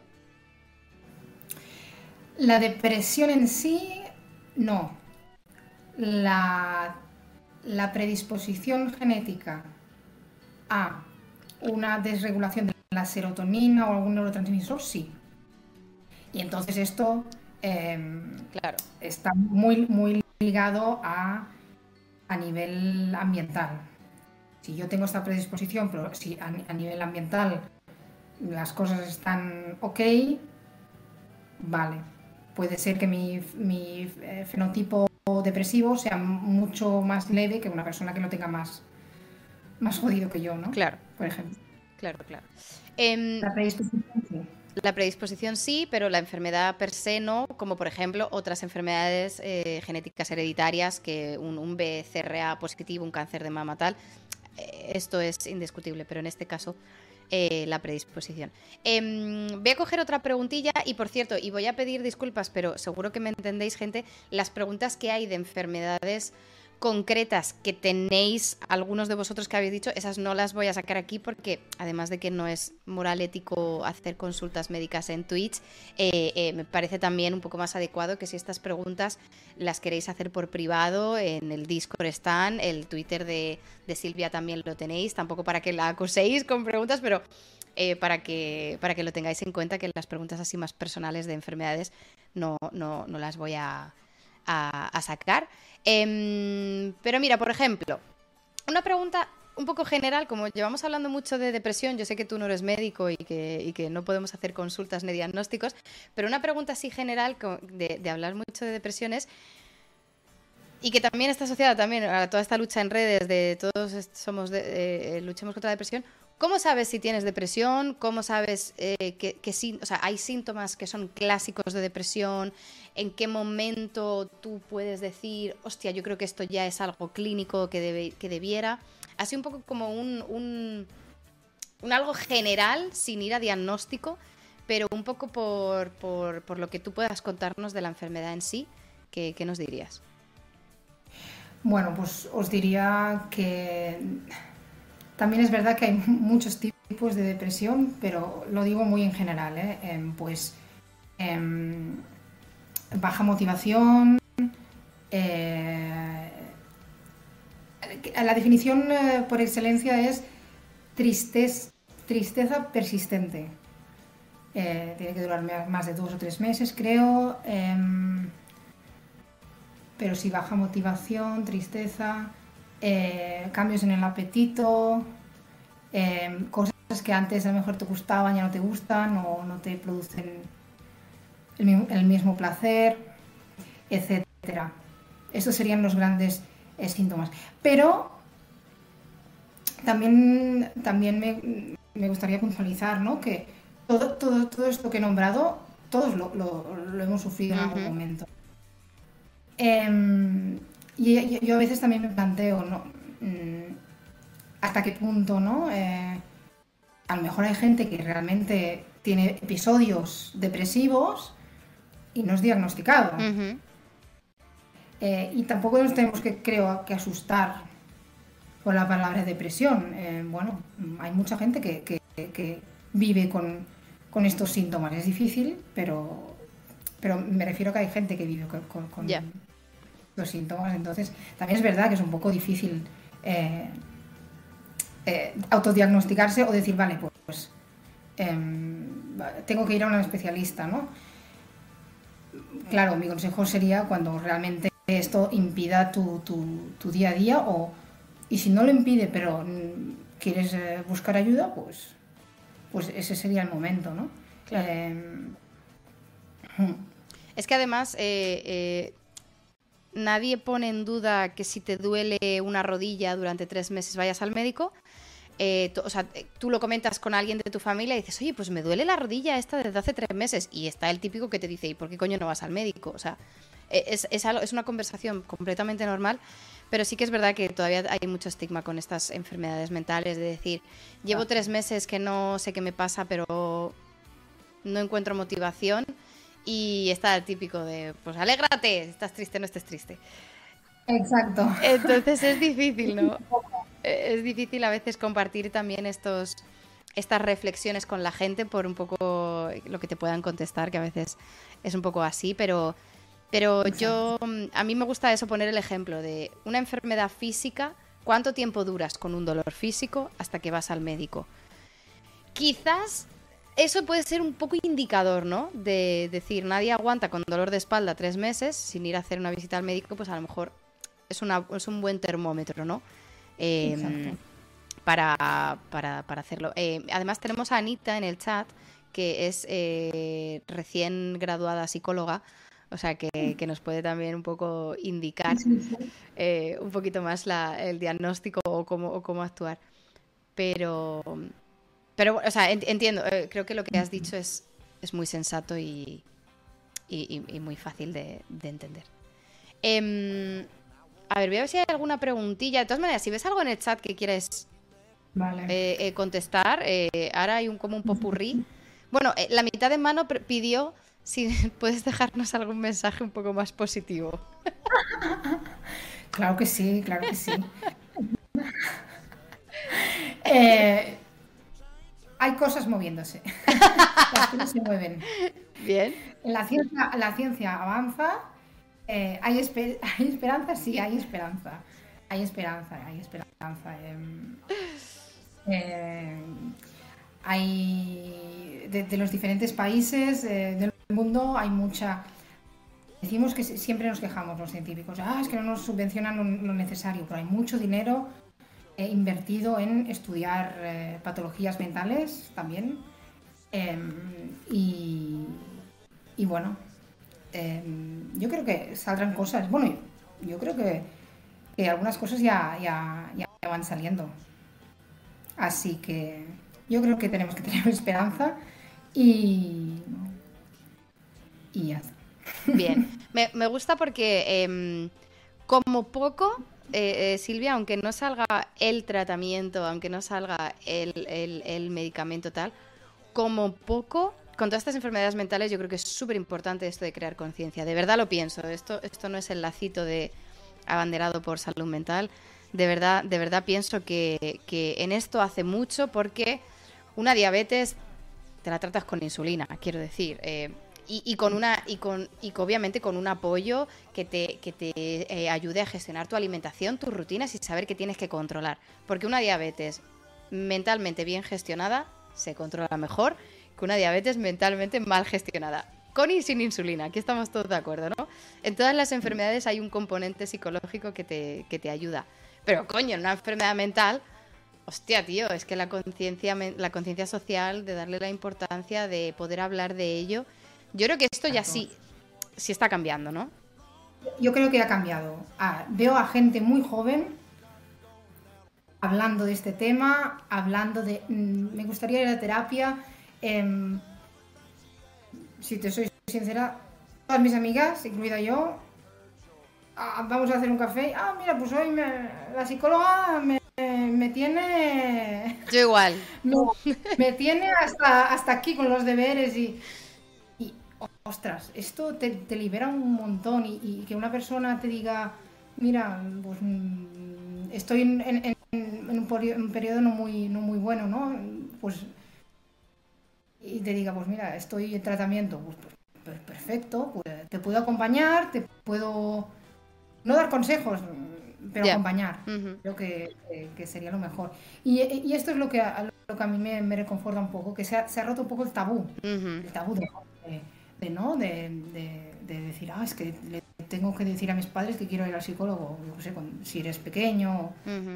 Ahora son, son ellos, ¿no? Los que, los que a lo mejor, los, los, padres un poco más jóvenes, ¿no? Los que no tienen ningún problema en, en hablar de este tema. Y sobre todo las, las, nuevas, generaciones, las nuevas generaciones creo que lo tienen están más, rompiendo. más interiorizado. Sí, que después el acceso a, los psicólogos, la terapia sea un poco más difícil, sí, pero... Pero al menos eh, yo lo que sí que veo es eso, estar abierto a mm, hacer un chequeo. si tienes dudas, una sesión. Porque si tienes algo verdaderamente que tiene red flags, eh, un profesional te lo, te, lo va, te lo va a coger. Y si, no, y si te tiene que decir, a ver, estás en la media de estamos en la mierda todos, pues entonces sigue, quiero decir, también te lo también te puede aconsejar, ¿no? Quitarte esas dudas de decirte, pues mira, es normal lo que te está pasando. Eh, a lo mejor necesitas un poco de ayuda para reubicarte, para darte un par de herramientas, pero no he visto casos peores, ¿no? Eso parece como que tranquiliza muchísimo también y, es eh, súper válido, ¿no? Eh, es, como el símil de vas, al médico por una cosa, es que me ha salido un bulto aquí y no sé qué es, es que no sé qué es, que es que puede ser un cáncer. Y cuando te dicen, no, mira, el bulto este es benigno, pues es lo mismo con, las terapias, con, con, la, a nivel mental, dices que llevo un periodo que, no sé si, no sé si estoy entrando en un proceso depresivo. pues no, chica, eh, tranquila porque tal, tal, tal, tal, tal. Y entonces... Eh, claro. No, no, me parece, me parece maravilloso. El otro día vi un tuit de... Mm, ay, ¿cómo se llama? Mónica... Joder, la periodista. Mónica... La que está con el Matías Prats. No, sé cómo se llama. no, Carrillo no. Mónica Carrillo, Mónica Carrillo. Que me encanta, o sea, me, parece una persona, me parece una mujer de luz, esa mujer. Y el otro día vi un tuit que era gimnasio, alfajor, psicóloga, mi gap favorito o algo así. Y era como, ¿no? Cuidarse físicamente, cuidarse también mentalmente con un caprichito y psicóloga, otro refuerzo. Es como, efectivamente, la combinación perfecta, ¿no? De, eh, mantener, eh, darle igual de importancia y con la misma naturalidad que dices, me cuido físicamente yendo al gimnasio, me cuido mentalmente haciendo una terapia. Quien la necesite, que quiero decir, esto tampoco es un hago check y ya están mis problemas solucionados, no, no, pero el normalizar el que, el que puedes eh, chequearte en el médico y chequearte en, en consulta psicológica o en terapia eh, me, parece, me parece guay. Y mira, Quisitina hace un, apunte que dice, trabajo con adolescentes y se vive con más naturalidad. Entienden que si hay un problema, tienen que buscar profesionales que, les ayuden. Eso es un win de la sociedad. total. Luego, luego los ves en TikTok y dices, bueno, pues a lo mejor tampoco vamos tan arriba, pero eh, por ahí van bien. Bueno, de, de alguna forma tienen que... que lidiar, ¿no? Tiene que lidiar con... yo, yo eh, también, eh, a mí me hace mucha gracia este meme, ya lo he dicho muchas veces, pero a mí me hace gracia este meme de ya no quiero vivir más eventos históricos. ¿No? En plan de. Yo ya. Mi, mi, carácter ya se ha desarrollado. Mis skills de supervivencia ya las tengo desarrolladas. Por favor, dejad de mandarme lecciones de vida. No las quiero más. Ay, ay, ay. Eh, sí, es, terrible, pero, pero real. Em, oye, eh, Silvia, no sé si, si eh, querías compartirnos algo más, pero, pero creo que hemos cubierto muchas cosas, ha sido súper interesante. ¿Hay algún mensaje que, quieras lanzar o algún dato que quieras puntualizar o, profundizar? ¿O, estás a gusto? No, estoy, estoy perfecta, creo que me lo he pasado muy bien, la verdad, eh, hablando de un tema que me, apasiona y además también pues con, muy, buen ambiente, así que no, la verdad es que estoy muy contenta. Me alegro. Gracias a, a, ti y sobre todo, bueno, también a, toda la gente que ha preguntado y a todos los que han colaborado. Gracias, la verdad es que es una experiencia muy, muy, muy guay. Me alegro, me alegro un montón, Silvia, de verdad. Me alegro que te la hayas pasado bien. Eh, de nuevo, disculpas a la gente que no ha podido eh, leer sus preguntas. Igualmente están en el Discord y, luego tú también, eh, Silvia, puedes acceder a esas preguntas si, así lo quieres. Y, nada, y yo creo que nos vamos a quedar con la última pregunta que le hago también a todas, a todas las invitadas que pasan por aquí, que es la pregunta, yo creo que es de las preguntas más difíciles de, de toda la charla pero en la que no hay respuesta incorrecta. Entonces, es una pregunta difícil, pero siempre es respuesta correcta. Em, y, me, gusta, ¿eh? Me gusta este momento porque parece que, os veo el miedo en los ojos. Eh... ya verás, ya verás. Me gustaría preguntarte, así me voy a poner muy seria, me gustaría preguntarte si eh, bajo tu criterio podrías dejarnos la mejor recomendación eh, literaria, artística, divulgativa, eh, filmográfica, poética o lo que quieras, que no tiene que ver ni con inflamación, ni con depresión, ni con ciencia. Puede ser, yo qué sé, la película más de sobremesa de Antena 3 que quieras, da igual. ¿Qué nos recomiendas? Pues mira, eh, por, San, por San Jordi me compré un libro sí, no me acuerdo cómo se llama, es de, de una autora sueca, que ahora se ha puesto un poco de moda. Em, a ver, espera que lo busco. Em, déjame, déjame buscar. Sí, sí, sí, no hay prisa. Del, del título. A ver. Un momento. No, que quiero decirlo bien. Mm. Claro, es que te iba a decir, a, lo mejor si le das un poco el título me suena, pero yo de autoras suecas la verdad es que no tengo ningún conocimiento. Se llama eh, No siento nada, de Liv Stromquist. Ok. ¿Y, de, qué va? Va sobre em, un poco la... cómo vemos el amor en, actualmente. Y está muy bien porque eh, eh, como revisa un poco, ¿no? Eh, cómo los paradigmas han cambiado, los roles de, género, ¿no? una cosa, por ejemplo, que me, explotó un poco la mente, pero que es una cosa muy evidente, ¿no? por ejemplo, em, actualmente, ¿no? Los hombres, a lo mejor, bueno, voy a hacer, es muy, muy, general. Sí, vale. Eh, aceptamos generalizar para, entender el mensaje. Pero bueno, es uno de los mensajes que, me quedé, ¿no? En plan, por ejemplo, actualmente hay una tendencia más a, que los hombres no compartan tanto sus sentimientos, ¿no? A tener un poco la, coraza y las mujeres a lo mejor somos más expresivas, de, oh, no, no, explícame qué te pasa, ¿no? Eh, verbalizamos más y tal.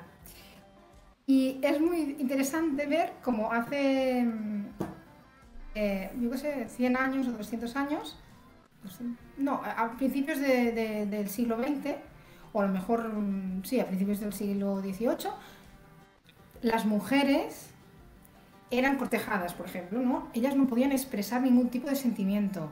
Ellas, con la, cara y poker face, eran los hombres los que llamaban a la puerta y, hacían la gran alegoría, ¿no? De, oh Dios, que te quiero, unos poemas y tal. Y entonces, bueno, eh, eh, eh, es un ejemplo muy, muy tonto porque es verdad, o sea, cómo ha cambiado la cosa, ¿no? Y entonces, em, y bueno, y esto también lo, lo continuó con, lo continuó como en plan, bueno, y ahora también hay una, una competición interna entre, entre hombres, bueno, ella pone una, mm, pareja heterosexual de como referencia, ¿eh? Eh, de, decir, vale, em, estamos en la, en la, época competitiva, en la, en la, era competitiva, tenemos que producir, tenemos que ser los mejores. Entonces, tú entras en competición con la persona a la que estás, em, a la que quieres obtener, ¿no? También, de alguna forma. Y entonces lo que haces es imitar estos patrones de masculinos de, vale, pues para yo seducir a esta persona, lo que, lo que tengo que hacer es no comportarme como a ver, eh, expresarme tan abiertamente y ser tan clara, ¿no? Entonces, eh, o, decir, tú eres cerrado, pues yo voy a ser más cerrada. A ver si, a ver si con esto te hago como que no me importas y, vienes. Bueno, ajá, ajá. Pues son, son conceptos que, que, me resuenan un poco, ¿no? En plan, eh, voy a hacer que no me interesa, a ver si... Ya, ya, ya. ¿No? El, expresar las emociones y todo, bueno, no sé. Y, lo vincula mucho con, em, con eventos históricos, etc. Y es, es, una, es, una, visión un poco de, eh, de, cómo ha cambiado el amor, la percepción del amor y, ahora es mucho más mental, ¿no? Tenemos el, el Tinder, el no sé qué, no sé cuántos, es una cosa más racional, no me gusta, me gusta, me y, antes era una cosa más mística, ¿no? oh, es que he sido iluminado por, por los dioses, eh, esta persona me ha encandilado. Es, bueno, es, es, curioso reflexionar sobre estos temas, la verdad. Qué guay, qué guay. No, además es que me, me, me mola porque todo esto es, el efecto del contexto, de la cultura, de los, de, o sea, los desarrollos tecnológicos, todas estas cosas, claro, eh, eh, eh, afectan a cómo percibimos y cómo concebimos un montón de procesos. El tema del de, poliamor, el tema de las diferentes preferencias eh, amorosas o sexuales, esto que en los últimos años se está verbalizando más, no quiere decir que no existieran eh, estas condiciones o estas eh, inclinaciones hace años, pero que ahora a lo mejor al verbalizarlo, ¿no? Hasta que no está la palabra que lo define, cuesta hablar de ello, porque como que no, no, no, no, no es tangible. Entonces me parece muy interesante, ¿no? Como en todos estos contextos, cómo se enfoca pues muchísimas gracias por esta recomendación. Ahí queda, ahí queda para el canal. Em, y nada, y, nos despedimos eh, por hoy, al menos. Eh, muchísimas, muchísimas gracias de nuevo, Silvia, de verdad, por estar aquí el rato con, nosotros. Em, yo a todas las personas que pasan por aquí, que están investigando y que están a, publicar o en, vías de publicar, yo siempre os pido que, cuando publiquéis algo, si nos hacéis llegar el link, pues lo veremos en stream eh, o, nos lo explicáis, porque siempre nos hace ilusión todas las cosas que nos contáis aquí, luego verlas en, en paper. Vale, pues hecho. Cuando publique. sí, sí, sí, sí. Eh, te entendemos perfectamente. Pues, pues os lo mandaré. Muchísimas, muchísimas gracias, de verdad. Un besazo muy fuerte y estamos en contacto. Adiós, gracias. Chao, chao.